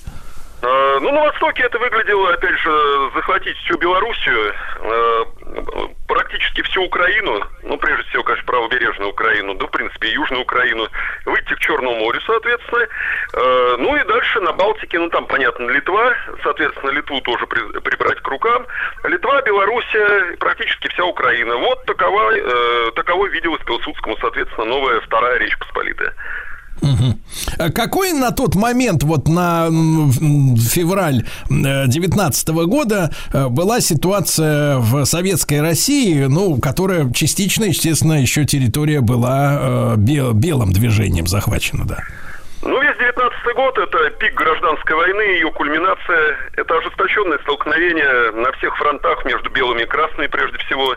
Ну, естественно, там это все усложнялось еще и различными националистическими движениями, э, сепаратистскими движениями, э, различными там, э, скажем так, бандами гайдамаков, зеленых и так далее и тому подобное. Чего там только не было, особенно на Украине. Э, ну, страна буквально раздиралась, так сказать, вот между э, двумя полюсами. Это белые и красные. И действительно активные боевые действия шли, э, опять же, если мы возьмем первую половину 19 года, это на Восточном фронте, то есть красные против Колчака. Затем, соответственно, э, наступление начал еще и Деникин на юге. То есть, принципе, конечно, Советской Республике было в данном случае не до западных границ, скажем так. Э, И тут еще ситуация чем осложнилась? Тем, что до этого по вот этому самому Брестскому миру марта 1918 года территорию Белоруссии, большей части, э, части, большей части Украины, соответственно, все прибалтийские вот эти самые территории были временно оккупированы по этому договору германскими войсками. Но в самой Германии спустя э, меньше года, в ноябре 1918 года, произошла революция, Германская империя рухнула, с Антантой было заключено вынужденное перемирие, ну и, соответственно, начался вывод германских войск с этих самых э, оккупированных территорий. И вот здесь как раз поляки и подсуетились. То есть к этому времени у них уже существовало временное правительство, созданное на тех территориях, которые были захвачены немцами еще в 15 году. Ну и, собственно говоря, немцы везде, кстати, проводили похожую политику, то есть поощрение различных националистических движений, ну, которые бы выступали против Антанты, ну и против России, естественно. И вот там Пилсудский, собственно говоря, и оказался тут наконец, что называется.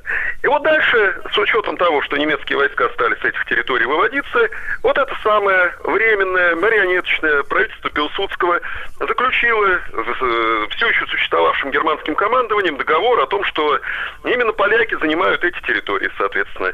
А к этому времени были уже созданы так называемые польские легионы под эгидой немецкой армии. Э, Ну и, соответственно, они заняли, начали потихоньку занимать эти территории, в Белоруссии в частности. Ну и, опять же, советское правительство тоже не дремало. Соответственно, исходя из так называемой пролетарской э, солидарности, интернационализма и так далее, э, в Беларуси, ну и э, на Украине там, допустим, были созданы просоветские правительства, соответственно, советские республики. Ну и под их эгидой э, началось встречное движение э, войск Красной Гвардии, скажем так, на восток. Но опять же, войск было очень мало, потому что все, что можно, было переброшено, соответственно, против Колчака и Деникина. Поэтому, опять же, если там посмотреть вот на эти первые бои столкновения, ну, э, по сравнению с масштабами самой гражданской войны в России, то это просто смешно. То есть, допустим, вот по той же самой Березы Картузской со стороны поляков, там, допустим, э, 60-70 человек, со стороны, соответственно, так называемой Красной Армии э, 150-180 человек. Ну, сами понимаете, какое это было боестолкновение. Так, мелкая стычка, что называется.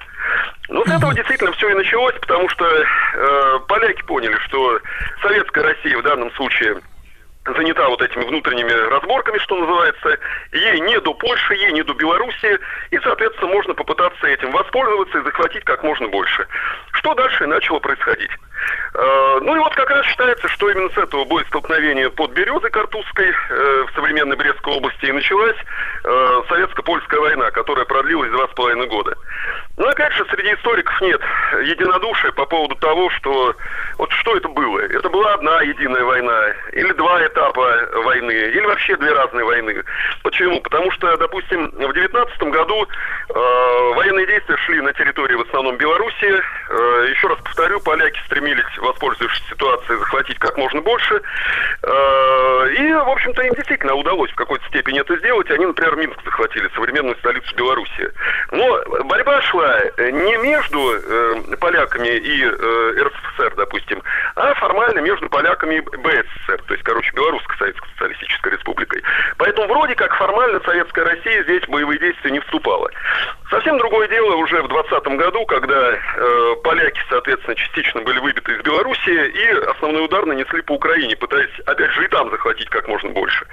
И вот здесь уже где-то с февраля 1920 года полякам противостояли уже войска именно Советской России. Вот здесь уже можно говорить о классической войны двух стран друг против друга. Э, Виталий Юрьевич, а э, несколько слов об этом товарище Пилсудском. Насколько я понимаю, помимо таких замечательных руководящих качеств, э, уголовник же, да, я так понимаю, вообще у людей таких лихих, у них хорошие руководящие качества. Ну, вообще, Пилсудский в юности увлекался, как, в общем-то, и многие другие представители, в принципе, и дворянства, и интеллигенции, социалистическими идеями. Одно время был близок к польской социал-демократической, соответственно, литовской партии. Э, Но потом, в общем-то, начался такой крен в сторону откровенного национализма. Э, Его взгляды становились все более правыми и консервативными. Ну и, собственно говоря, э, во время Первой мировой войны это очень хорошо проявилось. Ну и при этом, конечно, проявилось его непомерное властолюбие. Он явно мнил из себя такого нового объединителя Польши. Ну и, опять же, действительно, характером он обладал твердым, чего уж там говорить. А по поводу уголовного прошлого, ну, тут большой вопрос. Враги, да, его и э, соперники, соответственно, намекали на то, что э, и многих своих э, соперников, конкурентов он устранял, соответственно, уголовными методами. Э, и сам не брезговал, опять же, в юности, так сказать, и там участвовать в экспроприациях и так далее и тому подобное. Э, сторонники Пилсудского все это, естественно, отрицали, и он сам, э, белый пушистый, рыцарь без страха и упрека и так далее. Ну, еще раз повторяю, для Советской России это был серьезный противник. Тем более он оказался, э, прям надо сказать, хорошим аналитиком и дипломатом, э, и очень тонко лавировал вот как раз э, между в начале Германии и странами Антанты, а потом, опять же, вот играя на противоречиях между Антантой, Советской Россией и так далее. И вот, Виталий, если одни а, отказывали ему в помощи, так он, соответственно, вел переговоры с другими. А, Виталий, чуть-чуть забегая вперед, э, Пилсудского там в 35-м, да, не стало, кажется, ну что-то в этом роде. Я на- на- вот слушаю некоторых э, ваших коллег, да, есть такая мысль, что в, в середине 30-х годов, что сегодня может показаться, э, может показаться странным, но и даже удивительным, но я так понимаю, что фаворитом э, вот такой европейской агрессивной военной машины были именно поляки, а не немцы. Вот в середине э, 30-х, да, и я так понимаю, что Запад, э, в частности, в плане развязывания Второй мировой уже войны, сделал ставку поначалу именно на поляков. Они не то, что обра- не, не просто обладали именно политическим гонором или национальным гонором, да, и вот это вот заб- забияками такими были, но еще и с точки зрения военной машины были очень сильными, правильно или так думать? Э, Вы правы, да. И, ну, это скорее э, ка- касается периода до прихода Гитлера к власти в Германии в 1933 году. Э, да, действительно, в общем-то, после создания вот этого своеобразного санитарного кордона против э, советского государства, э, западные страны действительно делали ставку прежде всего на Польшу, э, оказывали ей финансовую военную помощь всевозможную. Э, поляки сами, в общем-то, создали у себя довольно сильную армию. Э, ну и надо признать, что и в нашем руководстве именно Польша воспринималась вплоть до 1935 года как э, главный потенциальный враг скажем так. И вот если посмотреть э, рассекреченные планы нашего командования Красной Армии, соответственно, э, что вплоть до где-то 1936 года э, именно Польша во всех этих планах, так сказать, э, воспринималась э, как главный политический военный противник. И, собственно говоря, планы Красной Армии исходили именно из этого. То есть сосредоточение нашей армии, соответственно, на границах именно с Польшей, удар, контрудар по ней, ну и так далее, и так далее. А, И действительно, в общем-то, это все объективно, так оно и было, потому что поляки проводили, в общем-то, вызывающую агрессивную политику по отношению к советской России. Да и в самой Польше установился откровенно, в общем-то, ультраправый такой, я бы сказал, даже профашистский режим, того же самого Пилсудского режим санации. Вот. Причем против политических противников э, Пилсудские его сторонники не гнушались применять э, любые методы. э, и, в принципе, не- считается даже, в общем-то, не столько в Германии, сколько именно в Польше, например, появились первые кон- э, концентрационные лагеря. И вот, кстати, мы тут упоминали про эту самую березу Картузскую, да, и э, в 1934 году, кстати, э, после убийства украинскими националистами, соответственно, министра внутренних дел Польши Пиратского, там как раз и был организован э, первый э, концентрационный лагерь, э, как раз по примеру которого, как мне кажется, потом и немцы стали организовывать и те же самые Дахау, Майдан, Косвенцем и так далее.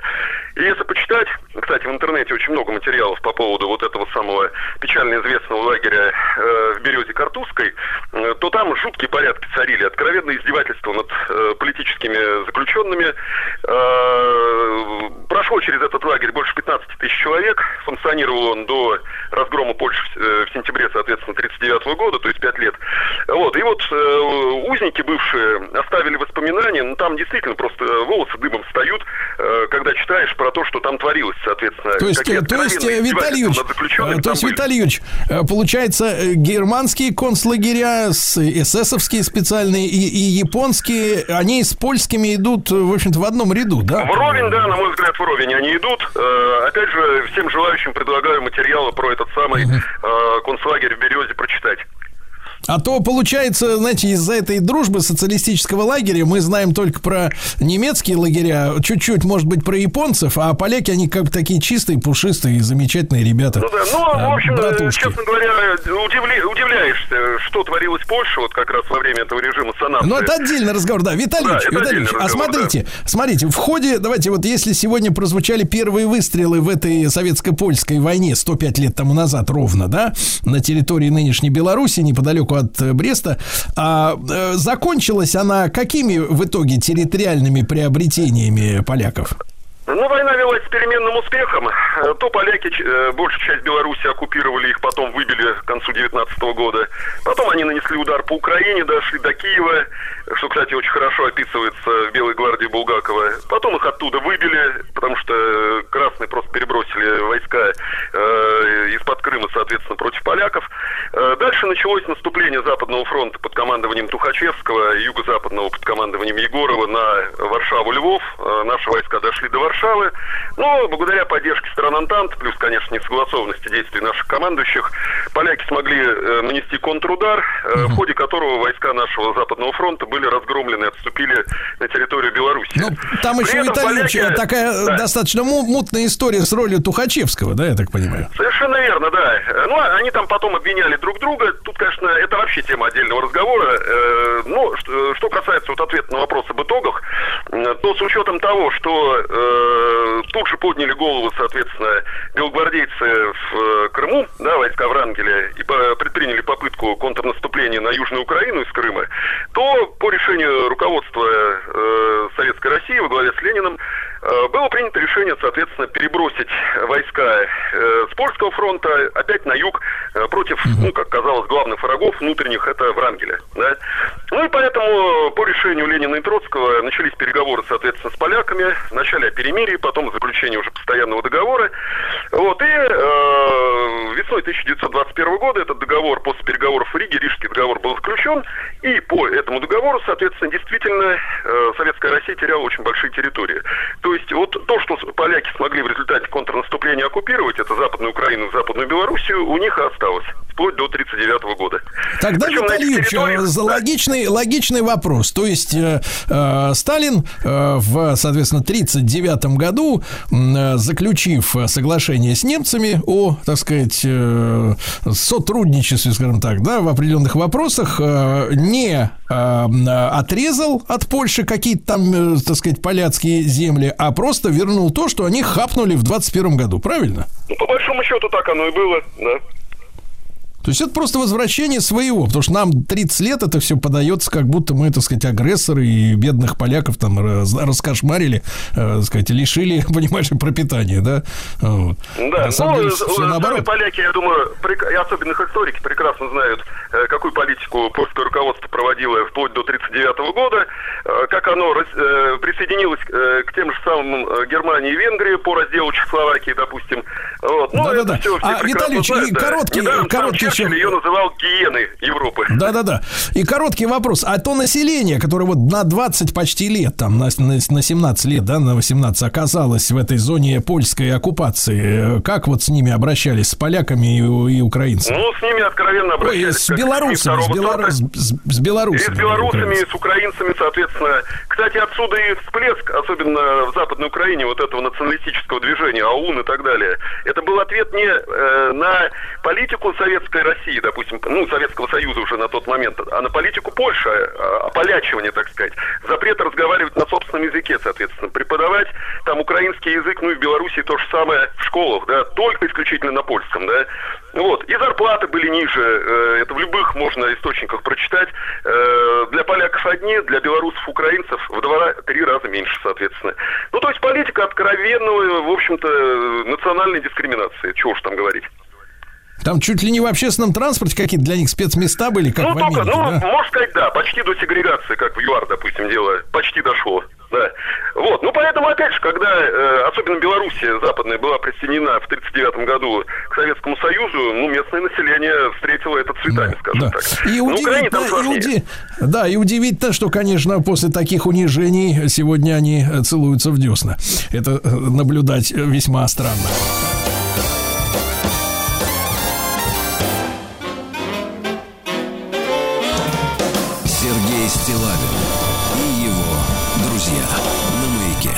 Дорогие товарищи, ну что, не будем скрывать, наша жизнь в том числе состоит из усваивания калорий. Правда, Владислав Садович? Ну, конечно. Да.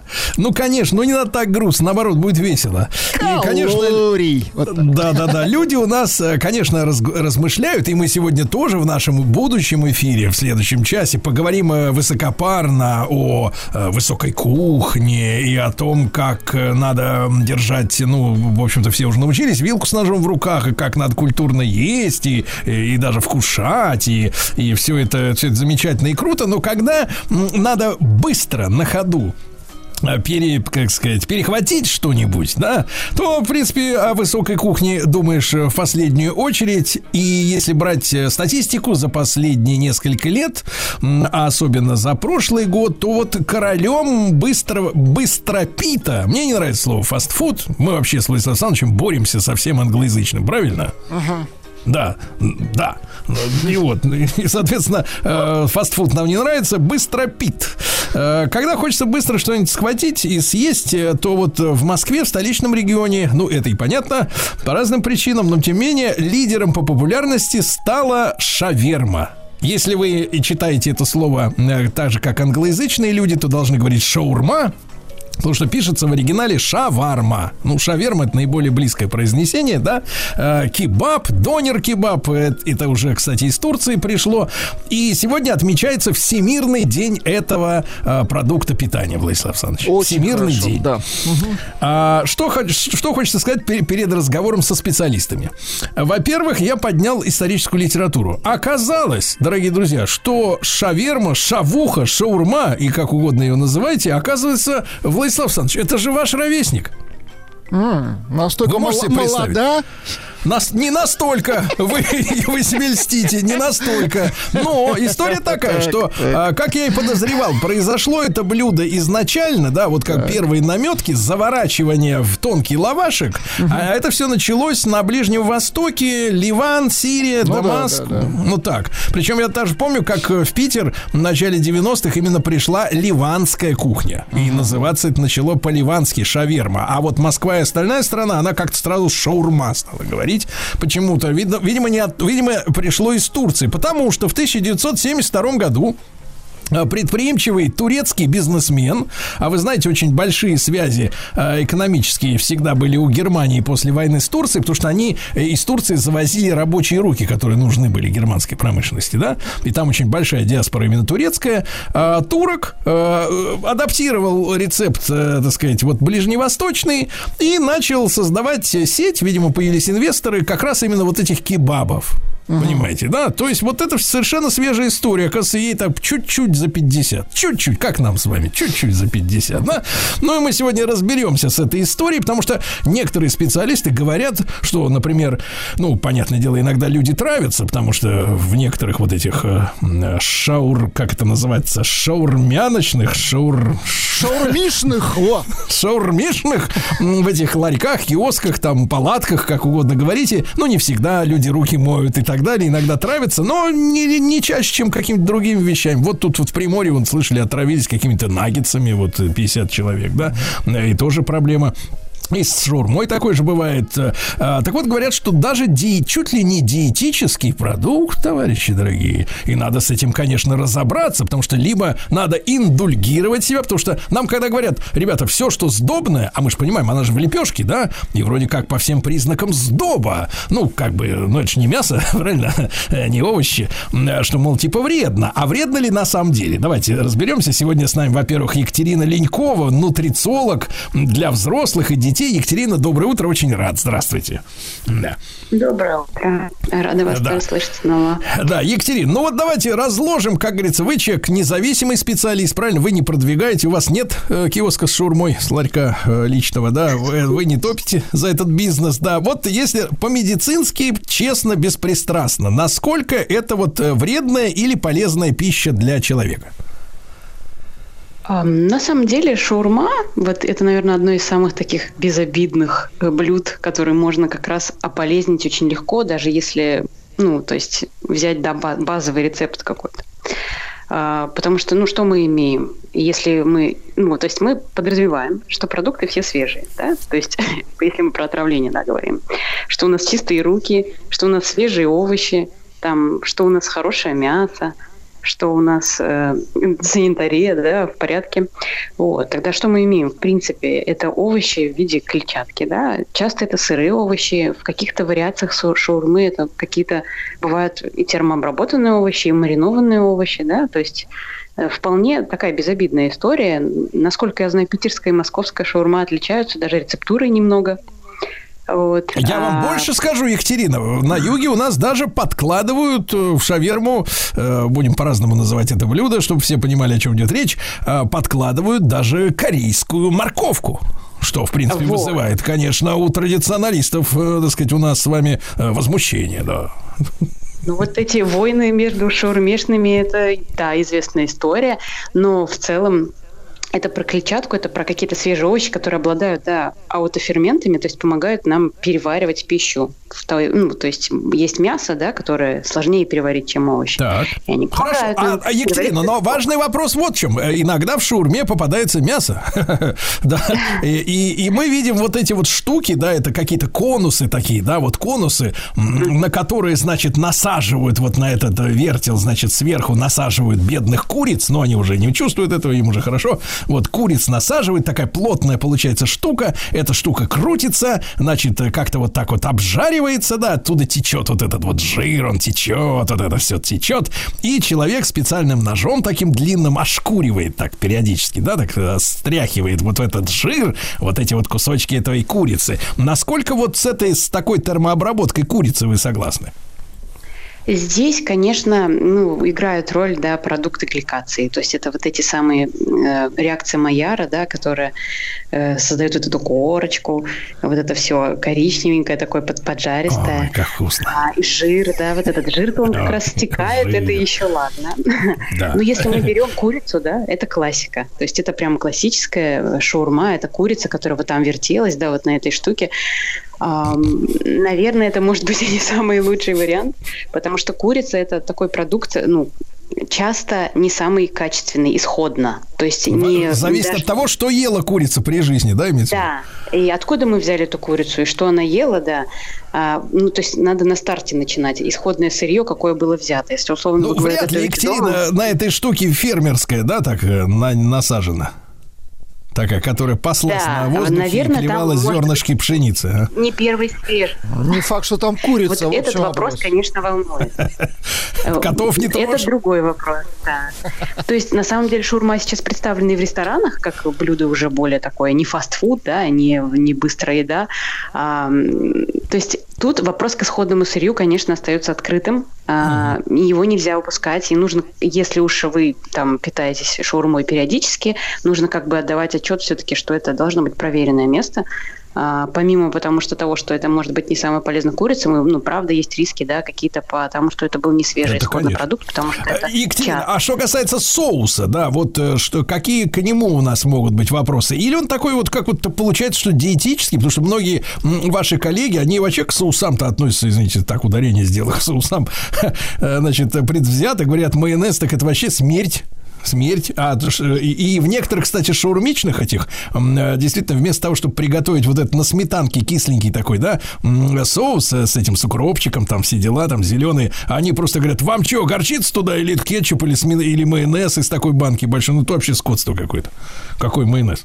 Да, тут, тут опять, конечно, да, все зависит от места. К соусам я отношусь хорошо, но если, естественно, это там майонез, который приготовлен на растительном масле, да, рафинированном, это одно дело, да. Если это майонез, который вы дома приготовили на оливковом масле или масле авокадо, то это вполне допустимо, потому что много соуса туда не уйдет. Вы же не будете заливать там половиной чашки соуса эту шаурму. Вы используете несколько ложек, да. Это вполне допустимый вариант, но вариант, когда этот соус все-таки приготовлен дома. Вот эти соусы, которые там готовятся, там намешано, наверное, разно. Там и сметанки, где-то и кефирчика добавляют, там что-то перемешивают с майонезом, замешивают и кетчупа, и все на свете. Эти соусы, конечно, это нездоровая история.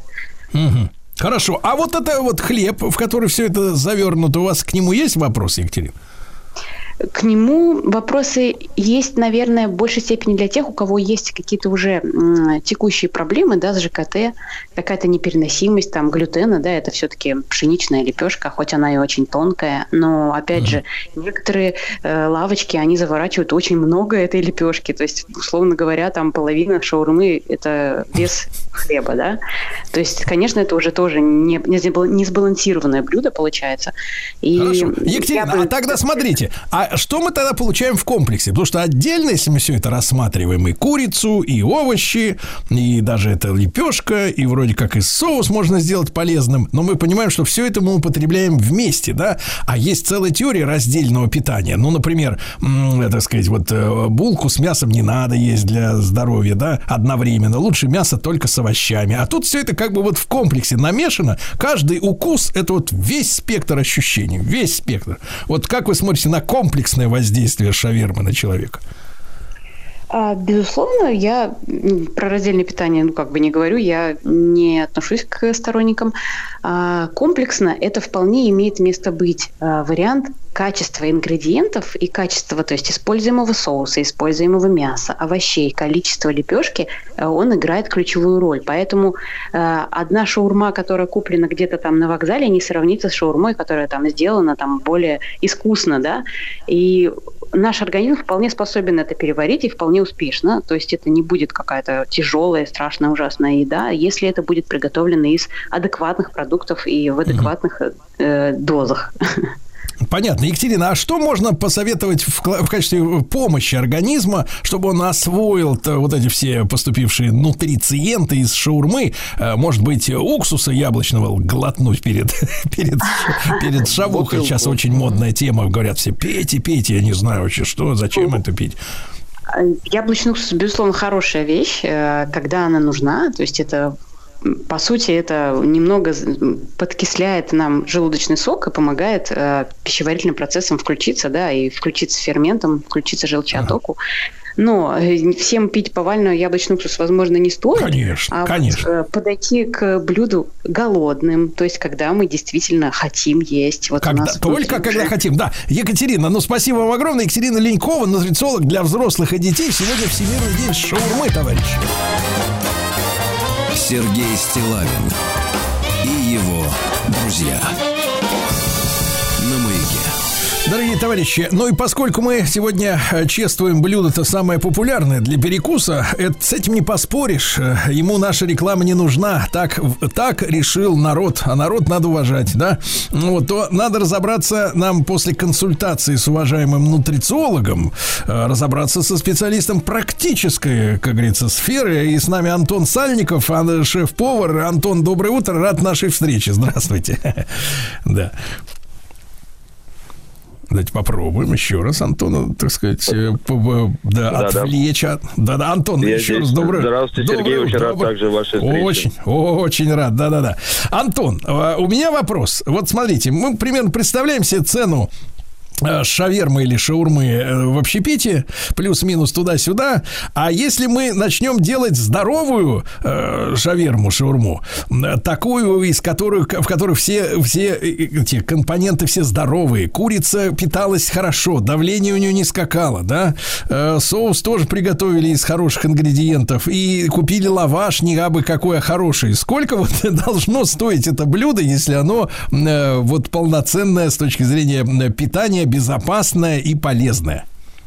А, ну, вы знаете, Сергей, тут, я думаю, цена, конечно, уже вырастет гораздо, особенно из-за курицы, которая фермерская, она будет намного в 2-3 раза дороже, чем э, э, курица заводская, так можно сказать, и чтобы она была здоровая и правильно росла. И тут все дело, как вы говорили, нутрициолог также в соусе, на самом деле, потому что майонез, он всегда самый дешевый продукт, а если же все-таки мы возьмем греческий йогурт или йогурт, как это в классическом рецептуре, потому что шаурма, наверное, она свои истоки имеет еще от гироса, от э, греческого, где все-таки использовали греческий йогурт, то он тоже будет подороже, но вырастет на самом деле все это не намного, а где-то раза в полтора, в два. Ну, если Не намного, а раза в два. Ну, вот и так, да. Антон. Цена а, здоровья, да. Да-да-да. Антон, понятно, что в домах у людей нет э, таких вот прибамбасов, этих вот шампуров вертикальных, таких специальных печек, для, да и нет смысла обжаривать такое количество мяса. А с вашей точки зрения, вот для того, чтобы вкусно поесть, э, в какой-то веке раз не заказывать где-то готовую, да, а сделать у себя дома. Вот э, что нам понадобится и ваш самый э, такой боевой рецепт для этого блюда, каков он? Ну, давайте, Сергей, вам дам два рецепта. Один, наверное, классический и правильный, чтобы это сделать дома и было также вкусно.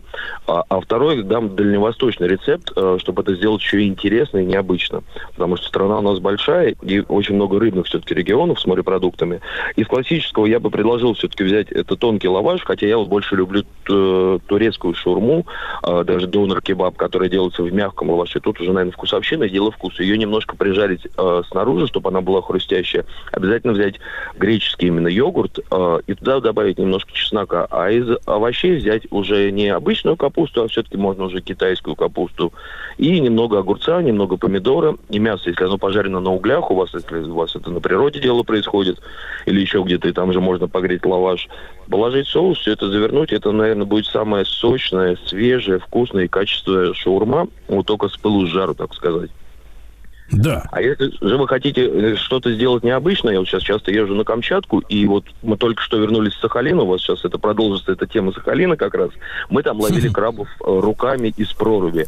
Вот. И я подумал, что здорово интересно, и мы уже делали так раньше, сделать дальневосточную шаурму. и сделать Ну, Погодите, погодите. Антон, а как это руками? Он же кусается, то есть у него эти, эти ножницы. А, ну, руками за нитку, а потом уже вылавливать, ну, не цеплять не, не за клешню как раз, а то краб вас поймает, а не вы его, а все-таки за его лапки. И не, хорошо вылавливается, прям мы прорубали в проруби большие дырки пилой и тянули их э, за наживку. Наживка служит, э, служит как раз корюшка. А краб, он оказывается жадина, и он эту наживку не выпускает. И как раз за счет того, что он ее не выпускает, он пойман, пойман на крючок, его вытаскиваете рукой прямо из проруби. Так. Вот. И сделать как раз шаурму дальневосточную, я бы ее назвал, наверное, э, это взять ту же лепешку, например, и положить уже э, свежий салат, а не китайскую капусту, тот же, например, йогуртовый соус и добавить туда немножко лимона, чтобы не перебивать э, э, вкус краба как раз чесноком. Если есть немножко авокадо, огурца, ну или и фенхеля можно, он очень свежий. Добавить Вы еще немножко- скажите и корочки красной туда, да, так для Э, этого? э, э, Это хот-дог, это, это, это как у- другой фастфуд, который можно сделать также в тематику. У меня есть на эту тему идея. И добавить немножко кинзы и мяты, чтобы сделать его свежим больше. И мясо краба, конечно же. И не обязательно брать самое дорогое первую фалангу. Есть прекрасная роза, она самая, наверное, дешевая, в 3-4 раза дешевле, чем фаланги краба. Такая же Нет, ну не то, что, не то, что в холодильниках супермаркетов называется э, па- па- крабовые палочки, правильно я понимаю? Ни в, ко... не, ни в коем случае. То есть можно найти и недорогого краба. Она как раз салатное мясо и сделать э, такую свежую, здоровую э, шаурму с э, крабом, который вообще очень полезен. и, В принципе, там один только белок. И тем самым не навредить здоровью, сделать что-то новое и очень необычное. И тем самым порадовать гостей. Ну, или Антон, а что касается правильно, вот я э, не успел нашу Екатерину Ленькову, нутрициолога, спросить, но с вас, так сказать, э, не слезу спрошу. А правильно ли ведь, наверное, съесть шаурму и сразу это никакими холодными напитками, этими всеми колами, всякими сладкими не запивать, правильно? Это надо вот съесть и чуть-чуть обождать, чтобы там желудочный сок все сделал свою работу, и потом уже где-нибудь через полчасика, через часик можно и кофейку долбануть. Э, Безусловно, согласен. И это не только будет еще полезно, а это еще будет очень легко у вас. Знаете, мы всегда думаем не о том, чтобы человек наелся и получил вкус, а чтобы у него еще легкость была после еды. И это будет очень важно. Но тем самым, если вы берете классическую шаурму, вы тем самым сбежите еще из жоги, ну и э, трудности переваривания. Вот, поэтому Да, немножко да, да. обязательно подождать, да, и запивать. Ну и вообще сладкими напитками тяжелыми я вообще не рекомендую. Да, да, запивать. да, это Особенно гадость. Надо, кислое. надо людям объяснить. Кислое, да, да. Во время еды и сразу после еды, ребята, никаких напитков. Подождите, полчасика как, как минимум. Антон Сальников, шеф-повар. Сегодня Всемирный день э, шаурмы. Приятного аппетита, товарищи. Сергей Стилавин на маяке.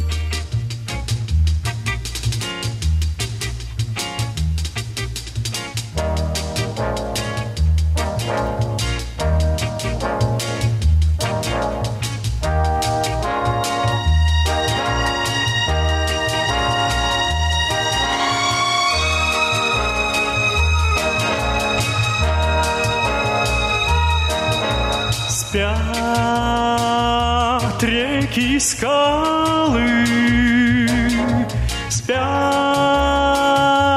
крепко мосты.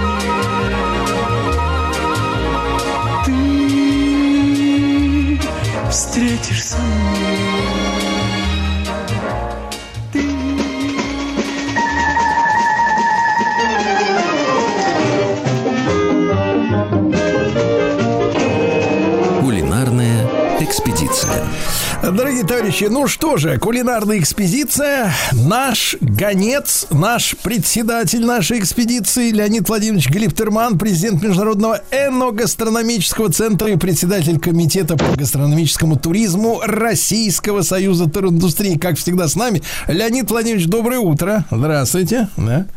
Рад вас слышать.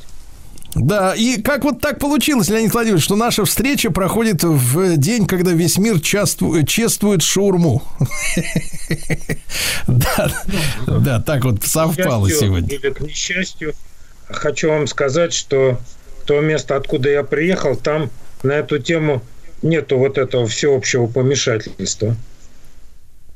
А откуда же Леонид Владимирович приехал к нам э, сюда? А, а к нам приехал вот вчера вечером только в Москву вернулся с замечательного Сахалина. Ух ты! Сахалина, да. Да я так понимаю, не с пустыми э, руками, а с замечательными гостями.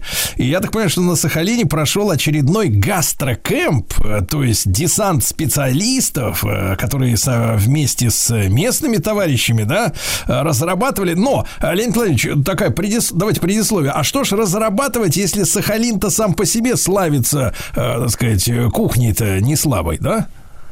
Ну, это, конечно, он славится, но тут вопрос-то не в том, что там есть замечательные устрицы или, предположим, там есть э, э, замечательный папоротник и так далее. Вопрос не в этом. Вопрос в том, что любой регион, в моем понимании, должен сформировать то, что называется меню своим, кухни своей. Вот э, вы сейчас на Сахалин соберетесь, Вы же не поедете за каким-то блюдом. Вы скажете, вот мне интересно, папоротник, краб, устрица, там, еще что-то. А ведь нужны блюда. А вот назовите мне какое-нибудь блюдо местное, ради которого стоит ехать. Вот я-то, это вот, Леонид Владимирович, вы все никак меня не возьмете в дорогу. Я бы, конечно, бы собрался бы, назвал бы, может быть, если покопался. А, да- а давайте, а давайте Я спросим как знаю. раз. Не знаю уж, как вас уговорить-то. Давайте спросим наших сегодняшних гостей замечательных. Во-первых, с нами э, Наталья Викторовна Редина, управляющая ресторанными проектами над, на фуд-холле «Жарим-варим». А это и Сахалинка, и лед, и море. Медийная через «и», товарищи. Белучи паста бар. Белу... Э, Наталья Викторовна, здравствуйте. Здравствуйте, дорогие радиослушатели. Здравствуйте, Леонид Владимирович. Э, Очень рада слышать всех. Очень рада, что сегодня есть такая возможность встретиться на радио «Маяк». Всех приветствую. Да. Так вот, Наталья Викторовна, Леонид Владимирович говорит, что вот э, с блюдами-то сахалинскими проблема у нас большая была. Надо до этого момента. Как вы смотрите? А, Я смотрю на эту ситуацию тоже. э, Немножко я залетела на этот прекрасный остров и попала в город Южно-Сахалинск с ресторанными-то проектами на большой новый фудхолл, современный. А, Конечно же, мы ориентируемся на наших э, на наши столичные проекты, на западные проекты. И мы тоже с- стремимся к такой современности. И а, одновременно хочу поддержать вот эту идею про островную кухню. Она на самом деле есть. Но, наверное, благодаря экспедиции а, Леонида Владимировича и его команды, это, как знаете, вот Сахалин, он такой самородок. У меня родилась такая метафора, что это некий самородок, но ему нужна огранка. Вот то, о чем говорит Леонид Владимирович, он как раз-таки, наверное, со своей командой придал нам огранку понимания островной кухни, потому что мы тут часто говорили, что лицом к лицу лица не увидать. И вот, э, собственно говоря, мы все это время, пока он находился там, мы оформляли, мы находили дефиниции, определения той самой кухни, а, того самого такого транскультурного наследия, потому что здесь есть э, э, корейская кухня, опять же, она не такая, как в Южной Корее или как в Северной, она своя, сахалинская, абсолютно вот такая аутентичная для острова. А, Есть русская кухня, и а, есть, конечно же, азиатско-тихоокеанский регион, он свое веяние сюда привносит, и, конечно же, есть а, направление японской кухни.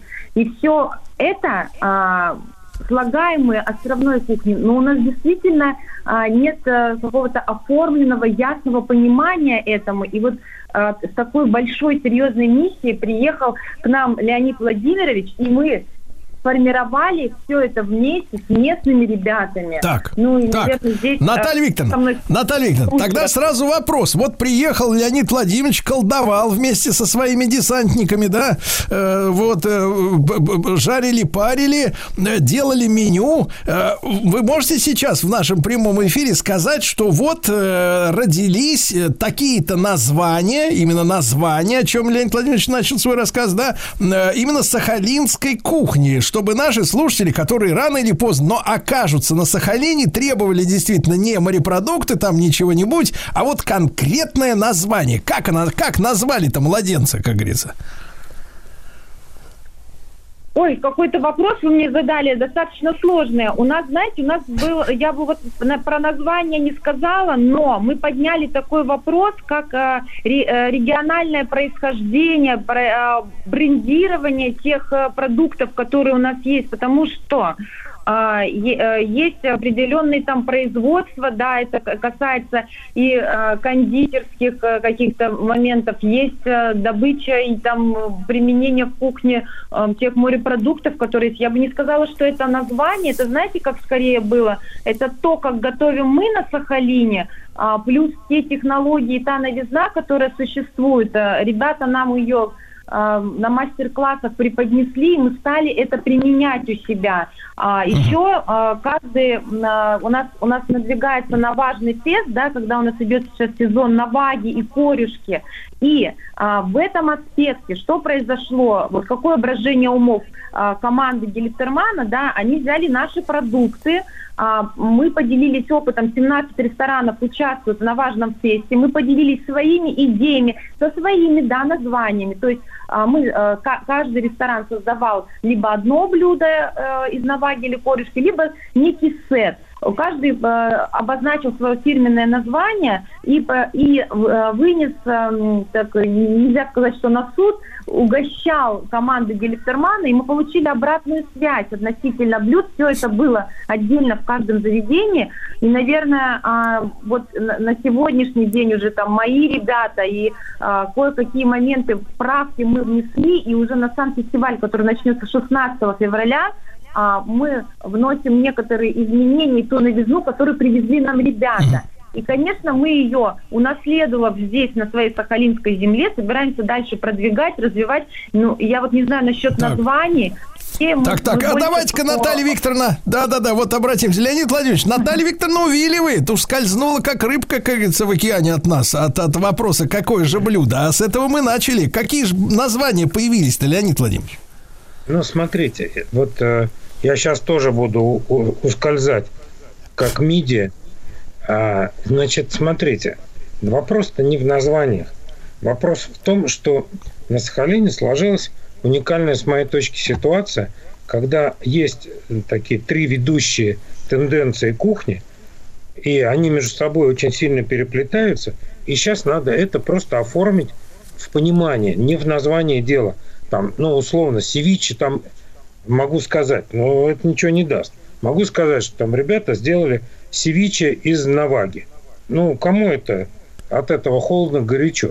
Да, там, м, не в этом дело, а дело в том, что э, надо было помочь как-то посодействовать ребятам, чтобы они осознали, что у них вот есть вот эта идея островной кухни, и что они могут себя продвигать именно через островную кухню, а не через э, какие-то вещи. Там ну, и не нужно, потому что там есть и названия, которые отводят нас к корейской кухне. Там и кулебяки делают, и там какие-то японские истории делают.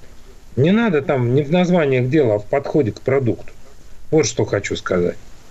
Так, понятно, хорошо.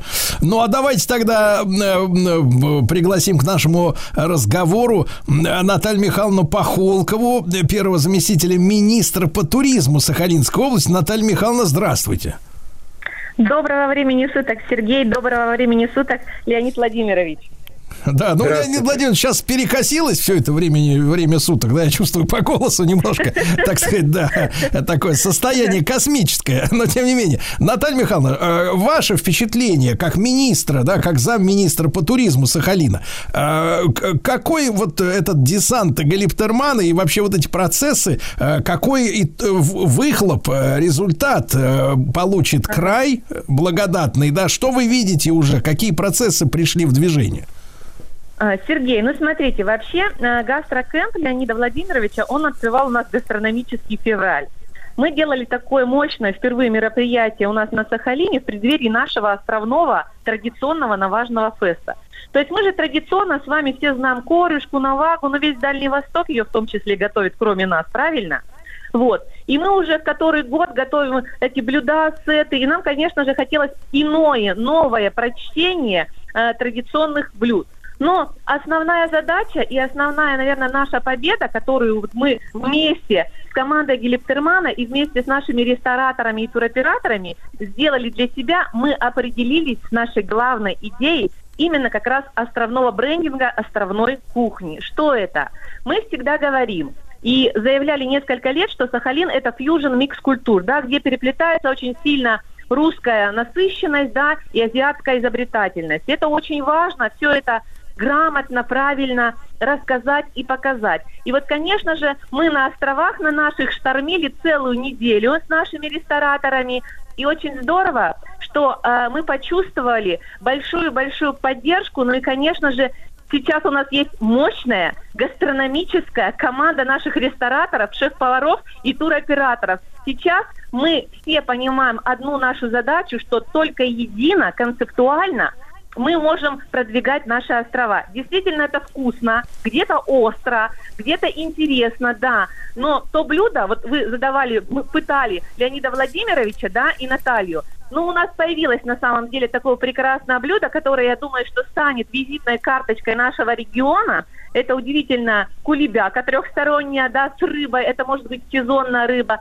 И, конечно же, микс из панчи, из тех азиатских закусок, которые представлены на Так, островах.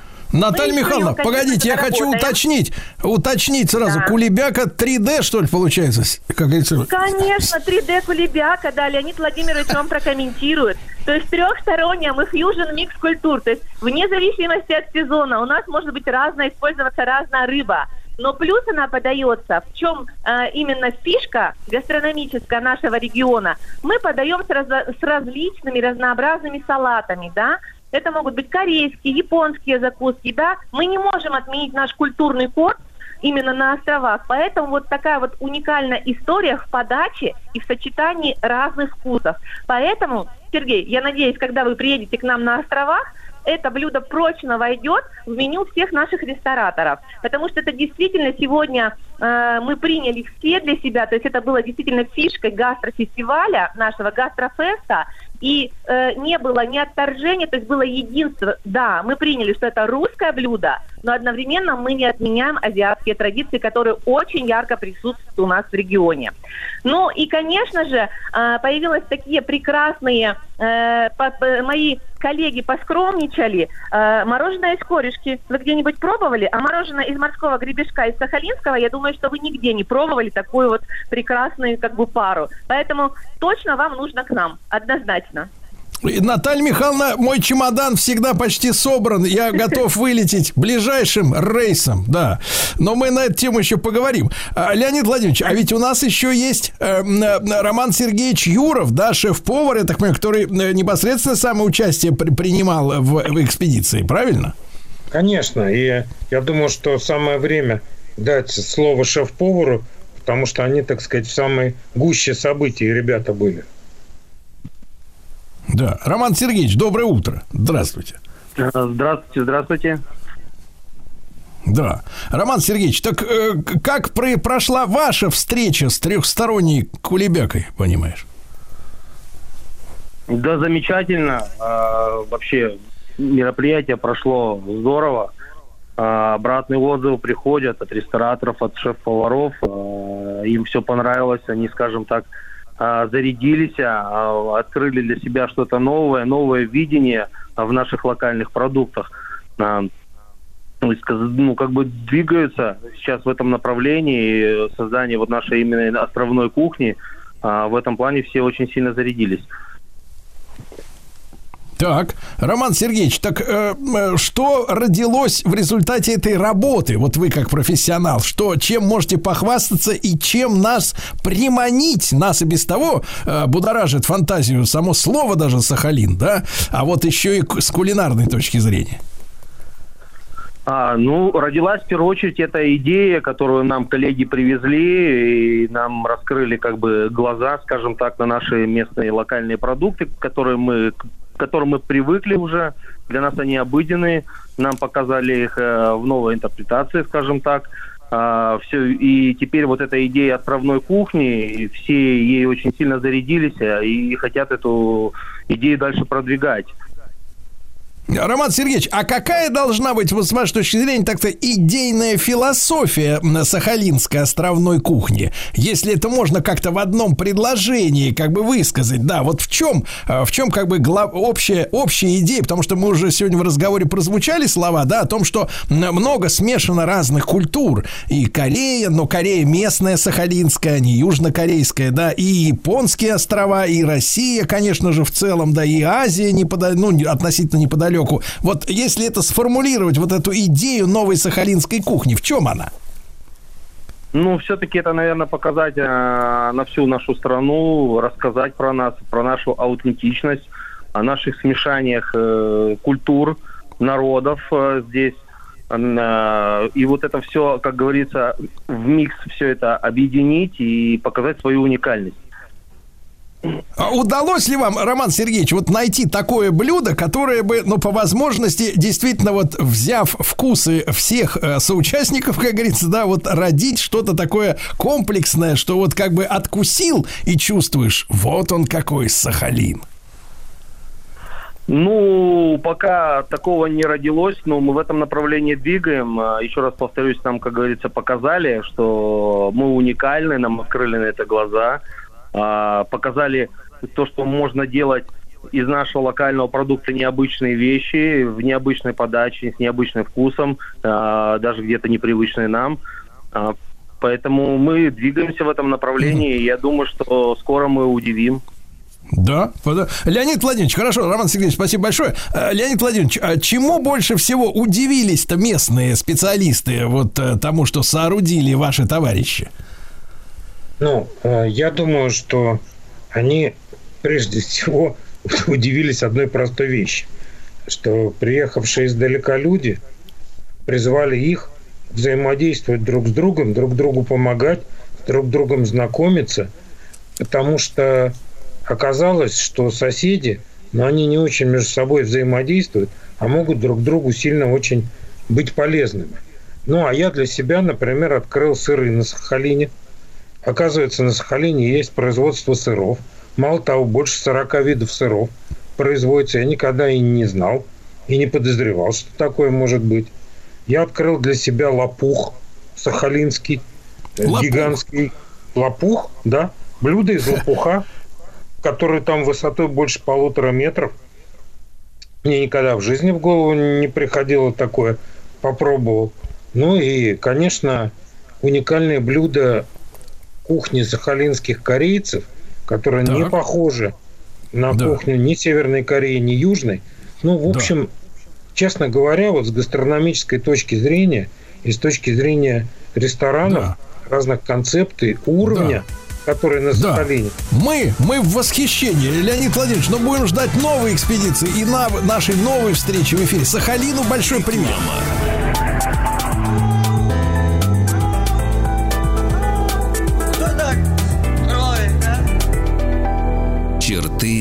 Города. Дорогие друзья, ну наши традиционные встречи с Михаилом Юрьевичем Жабраком, журналистом, ведущим телеканала «Россия. Культура». Сегодня немножко в дистанционном режиме. Михаил Юрьевич, мы хотим пожелать вам здоровья. Доброе утро. Да. Спасибо, надеюсь, хрипеть не буду. Спасибо. Где ж там вас это вот угораздило-то? Кто кашлянул, чихнул на, На вас? лыжах, на лыжах. Ну, А, Вот оно что. Но сегодня речь пойдет... Да-да-да, лыжники, лыжи надо смазывать, конечно, да. Э, Так вот, сегодня мы поговорим о Красной Поляне. Владислав Александрович, вы вот у нас как сочинец, да, Да. сочинец. Вы скажите, вот когда вы были мальчиком, вот про Красную Поляну, что у вас рассказывали-то соседи? Но она была довольно убогой, скажем так, до Олимпиады. Но это было место силы и до сих пор остается им, конечно. Вот, видите. Михаил Юрьевич, ну а мы о каком периоде будем говорить? Ну, о последнем, потому что это очень интересно. Вот ту- тут, даже присутствует человек, который сочинец. Но я так со стороны чуть-чуть буду. У меня тоже все родственники там бывали. Ну, и когда меня не было, и когда был совсем маленький. Поэтому рассказывать, конечно, красота не мысли. Мы работали там геологами кто-то, кто-то просто ездил. Ну, туда было принято в том числе ездить, не только работать. А кто-то как геолог делал первые еще какие-то объекты там, еще тех 60-х годов. Ну вот. Ну и рассказывают, конечно, домики, ослики. Если был грузовичок, то хорошо. Вот. Конечно, сейчас все изменилось. Вот. Но э, Сочи – это удивительное место, где сложилось несколько типов застройки. А, и ее можно... Меня слышно, да? Отлично Конечно. слышно. Я Да, прекрасно. Вот. Э, ну, давайте. Абхазия. Прекрасная природа, но это история про то, как можно все-все там да, оставить в прошлом. К сожалению, когда я еду в Абхазию, мы пересекаем границу, и меня дети начинают спрашивать, папа, почему по дорогам лежит мусор? Ну, дальше можно ничего не рассказывать, к сожалению, вот природа осталась, а ничего не сделано. А в самом Сочи, вот особенно, ну, к Олимпиаде было сделано очень много и очень интересно, и, как кто-то говорит, оказывается, при огромном стечении денег, при вложении лучших э, инженерных и, главное, административных сил, и при личном присутствии президента, который там оживал и ездил часто, и даже в градостроительном совете Сочи участвовал, а, то можно построить 60 километров Швейцарии, и мы их построили. Вот. Но при этом вот объекты, которые были возведены в 21 веке, они отличаются. Отличаются по духу, это нормально. Э, Есть э, Олимпийский парк, вот это блок э, стадионов. Это такие футуристические объекты, как будто такие летательные аппараты. Ну, все стадионы, так или иначе, они такие аэродинамической формы. В них присутствует хай-тек больше или меньше. Вот, это такой образ будущего. Но это государственная стройка. И она такая немножечко безличная. Да, когда там проходят сор- соревнования, Олимпиада, это прекрасно, огромное количество волонтеров, все счастливы, пройдите туда, нет, здесь нельзя, давайте обходите тут. Но когда приезжаешь, это огромные пустоты, стоят эти огромные стадионы. Во всем мире использование олимпийских объектов после Олимпиады – это колоссальная проблема, это понятно, об этом написано, значит, там тонны всего и сказано. И хорошо, если там этот стадион, эти объекты находятся в городе. Вот сейчас у Барселоны э, ремонтируют их стадион, они играют на Олимпийском стадионе города Барселона.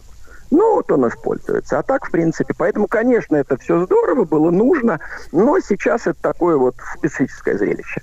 Есть сам Сочи, прекрасный центр, и вот эти его края, застроенные гигантскими стеклянными башнями, это уже частная застройка. Ну, тут все понятно. И не успели закончить частично к Олимпиаде. Она, конечно, выбивается, э, выбивается из э, вообще ну, этой красоты горной. Ну, то частный девелопмент, он так вот решает. Надо гнать метры. Стоимость жилья сравнимая с Москвой, с Питером. Ну, в общем, чудеса. И есть... И так бы можно было как-то говорить, что все вроде здорово провели, но вот какие-то есть недостатки, если бы не было Красной Поляны. Потому что Красная Поляна – это абсолютная удача. И если э, сочинские объекты на берегу моря – это государственный в основном проект, ну, понятно, с огромным количеством частных различных компаний. Если небоскребы э, на берегу в самом городе Сочи – это частный проект, частный девелопмент, то Красная Поляна – это крупные компании. Ну уж олигархи, не олигархи – это сложный термин. Их строили компании. И вот тут получилось. Причем строили постепенно, и тоже последовательность очень, важна. Сначала был построен э, комплекс Лаура, ну, закончен. И тут домики стоят по ранжиру, посадки рядом крестово-гнездовым методом, э, по периметру а- ограда и охрана. Ну, то есть построили такой привычный ведомственный санаторий, то есть ведомственный объект. Может быть, качественный, да, и в целом красивый, там такое все под шале сделано, но без игры и так очень скупо. Ну, ведомственный объект. И вдруг проходит прорыв, в следующем строится Роза Хутор, и неожиданно строится город для людей, где есть улица, где есть набережная. И вот это, наверное, еще повод вспомнить о том, что это строили крупные компании, помимо колоссального вложения средств и колоссального вложения административного ресурса, когда, ну вот, строили все к Олимпиаде, рассказывали, что Сбербанк забирал откуда-то из, там, ну, грубо говоря, из Новосибирска директоров банков и отвозил их в Сочи, чтобы они занимались поставками бетона не потому, что они в бетоне разбираются, а потому, что они очень хорошие администраторы, и нужно было делать качественно, достойно, вот, и приходилось привозить даже, переводить своих специалистов на такие работы. Вот. Роза Хутор э, получился необычным, потому что у нас очень сложно строить на реке, делать набережную. Это всегда согласование, и это же еще и заповедная территория. Ну, все удалось согласовать и построили. Э, Роза Хутор всем очень нравится, нравится больше, чем то последнее, о чем я буду говорить. Это нормально. Вкус у людей он такой должен быть упрощенный. Получилось такое немножечко упрощенное Карловы Вары. С набережной, с мостиками, с милыми домиками. Ну, если говорить, конечно, ну уж по гамбургскому счету об архитектуре, то в центре Розы Хутор стоит э, такое здание с башней, ну, ратушей. Там музей, ну, симпатично, и оно держит, естественно, панораму, и сверху с горы ее видно. Вот. Она сделана по типу, много там повторов башни Сочинского вокзала, работы Душкина.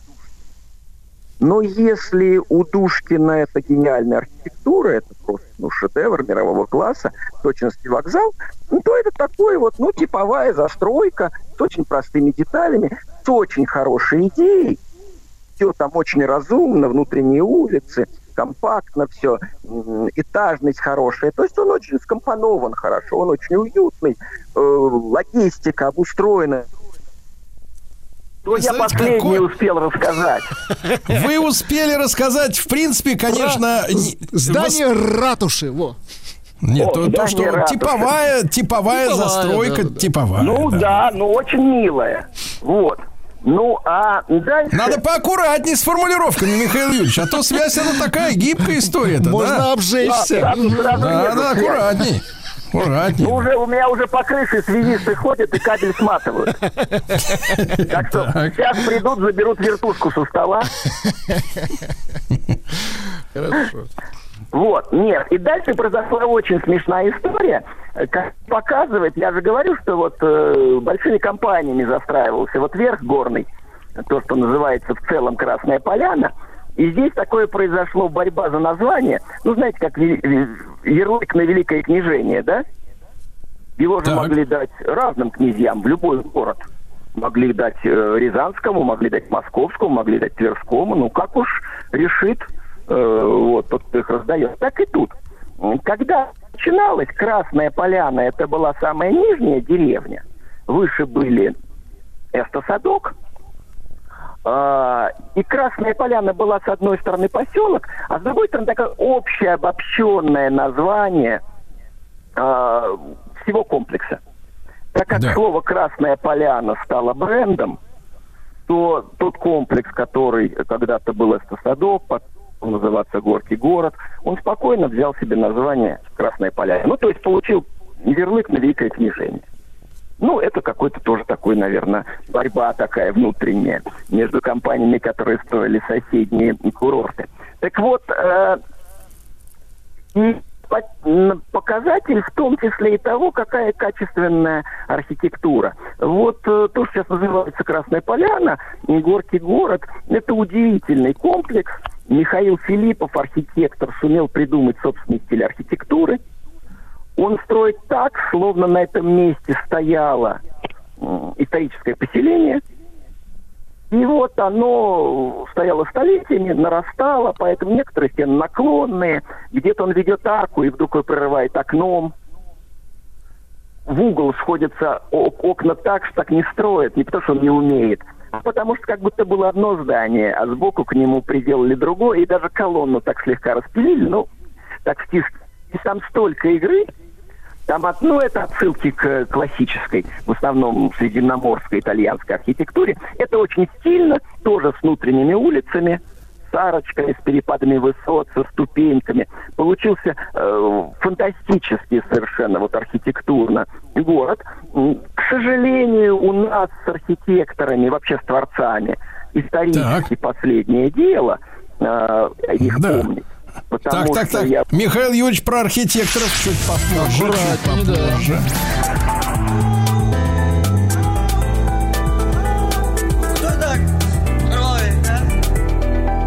Черты города.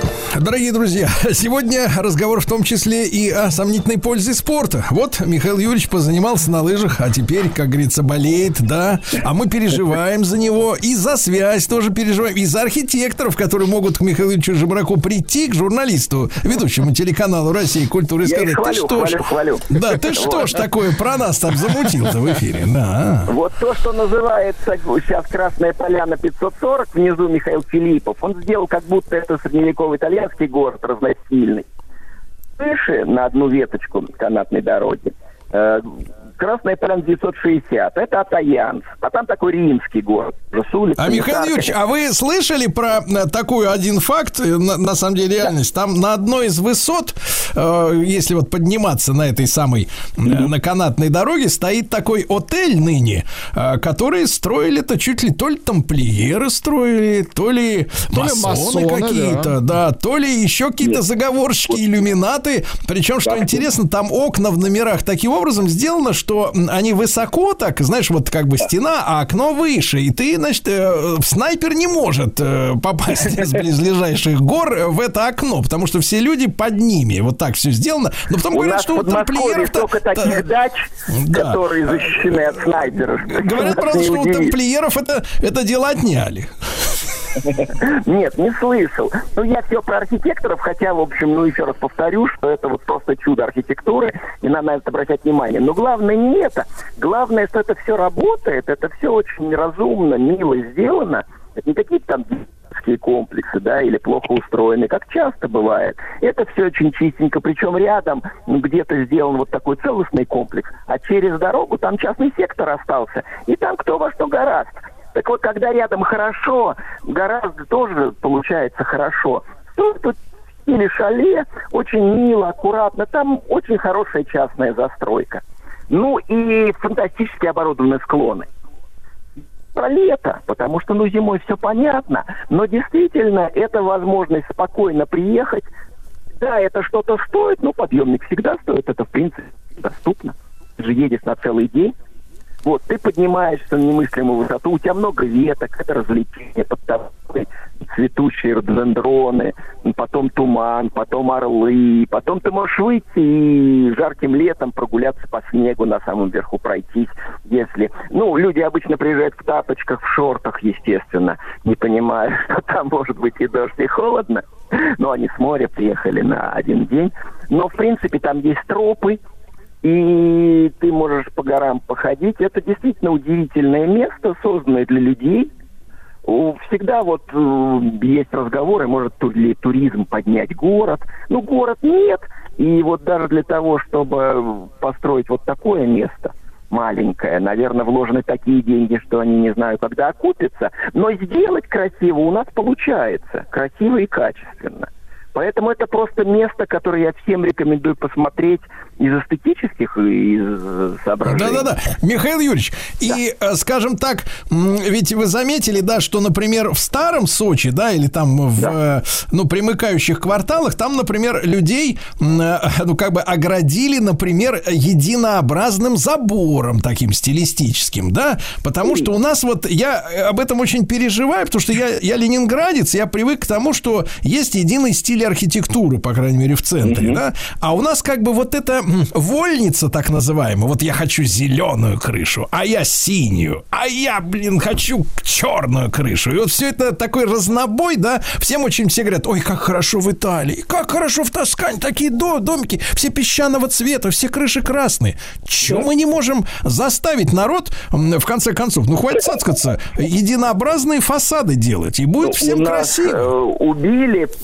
после 50-е годы архитектуру, ну, когда было вот поставление о преодолении излишеств, да, при строительстве архитектуре э, проектирования. И она так, в общем, особо не поднялась, потому что раньше архитектор был главный на стройке, и, в принципе, он мог и э, показать каменечку, как камень кладут, потому что он, может быть, клал хуже, но он теорию знал лучше. А после 50-х годов старшим на м, строительство прораб. Э, Отменили Академию архитектуры, распустили очень многие учреждения, поэтому все, ты там что-то нарисовал бетонное, ну все, гуляй. А как посмотреть? Ну, приедешь через полгода, посмотришь и жать. Вот, поэтому, ну, постепенно меняется не до конца отношение к архитекторам. Я поэтому рассказываю, архитектуру надо продвигать. Что я там бьюсь, вот Михаил Филиппов, гений, гений, да, но специалисты признают, призы есть. Придете, если так вдумаетесь, то вот Красная Поляна 540 должно трясти. Вот чем больше мы будем об этом говорить, чем больше будет это звучать, ну, тем все будут подтягиваться. Ну и постепенно, и вокруг э, не только Филиппов будет. Ну, в Москве много строят, слава богу. Не только Филиппов будет хорош, но и рядом будет красиво.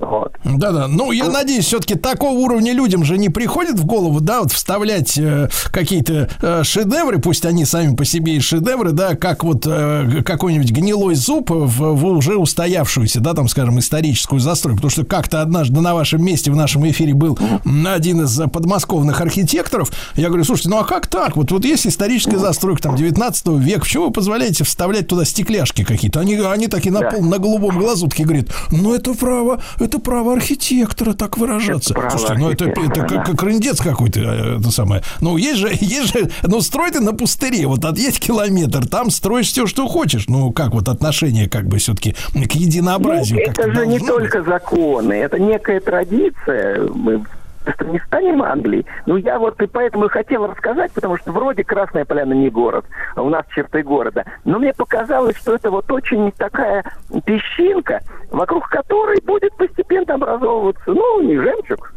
ну, может, и жемчуг, просто, может, не очень ровный, но красивый. Да, да, да. Жемчуг будет образовываться. Единственное, что все-таки все-таки надо не забывать, да, Михаил Юрьевич, вы там про цену э, упоминали на подъемники и так далее. Все-таки горнолыжный спорт это уже и ваш огород э, такой укольчик-то такой спорт не для всех, Михаил Юрьевич, только для Смотрите, людей смотрите, таких а состоятельных. правы. Со- Почему? Потому что некоторые любят там 2-3 раза в год, ну, 4. И я понимаю, что сильное ощущение, эмоции, надолго память. А я-то люблю почти каждый день, регулярно, ну, может, не так остро. Я беговыми лыжами занимаюсь.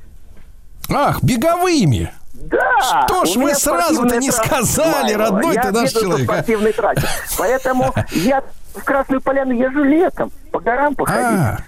ну, я понял. Да, Конечно. Михаил Ильич, ну тогда, тогда желаем вам скорейшего выздоровления, да, и чтоб снова на лыжи, на беговые лыжи. Давайте, товарищ, не на горные. Михаил Ильич Брак, журналист, ведущий телеканала спасибо. «Россия. Культура». Спасибо.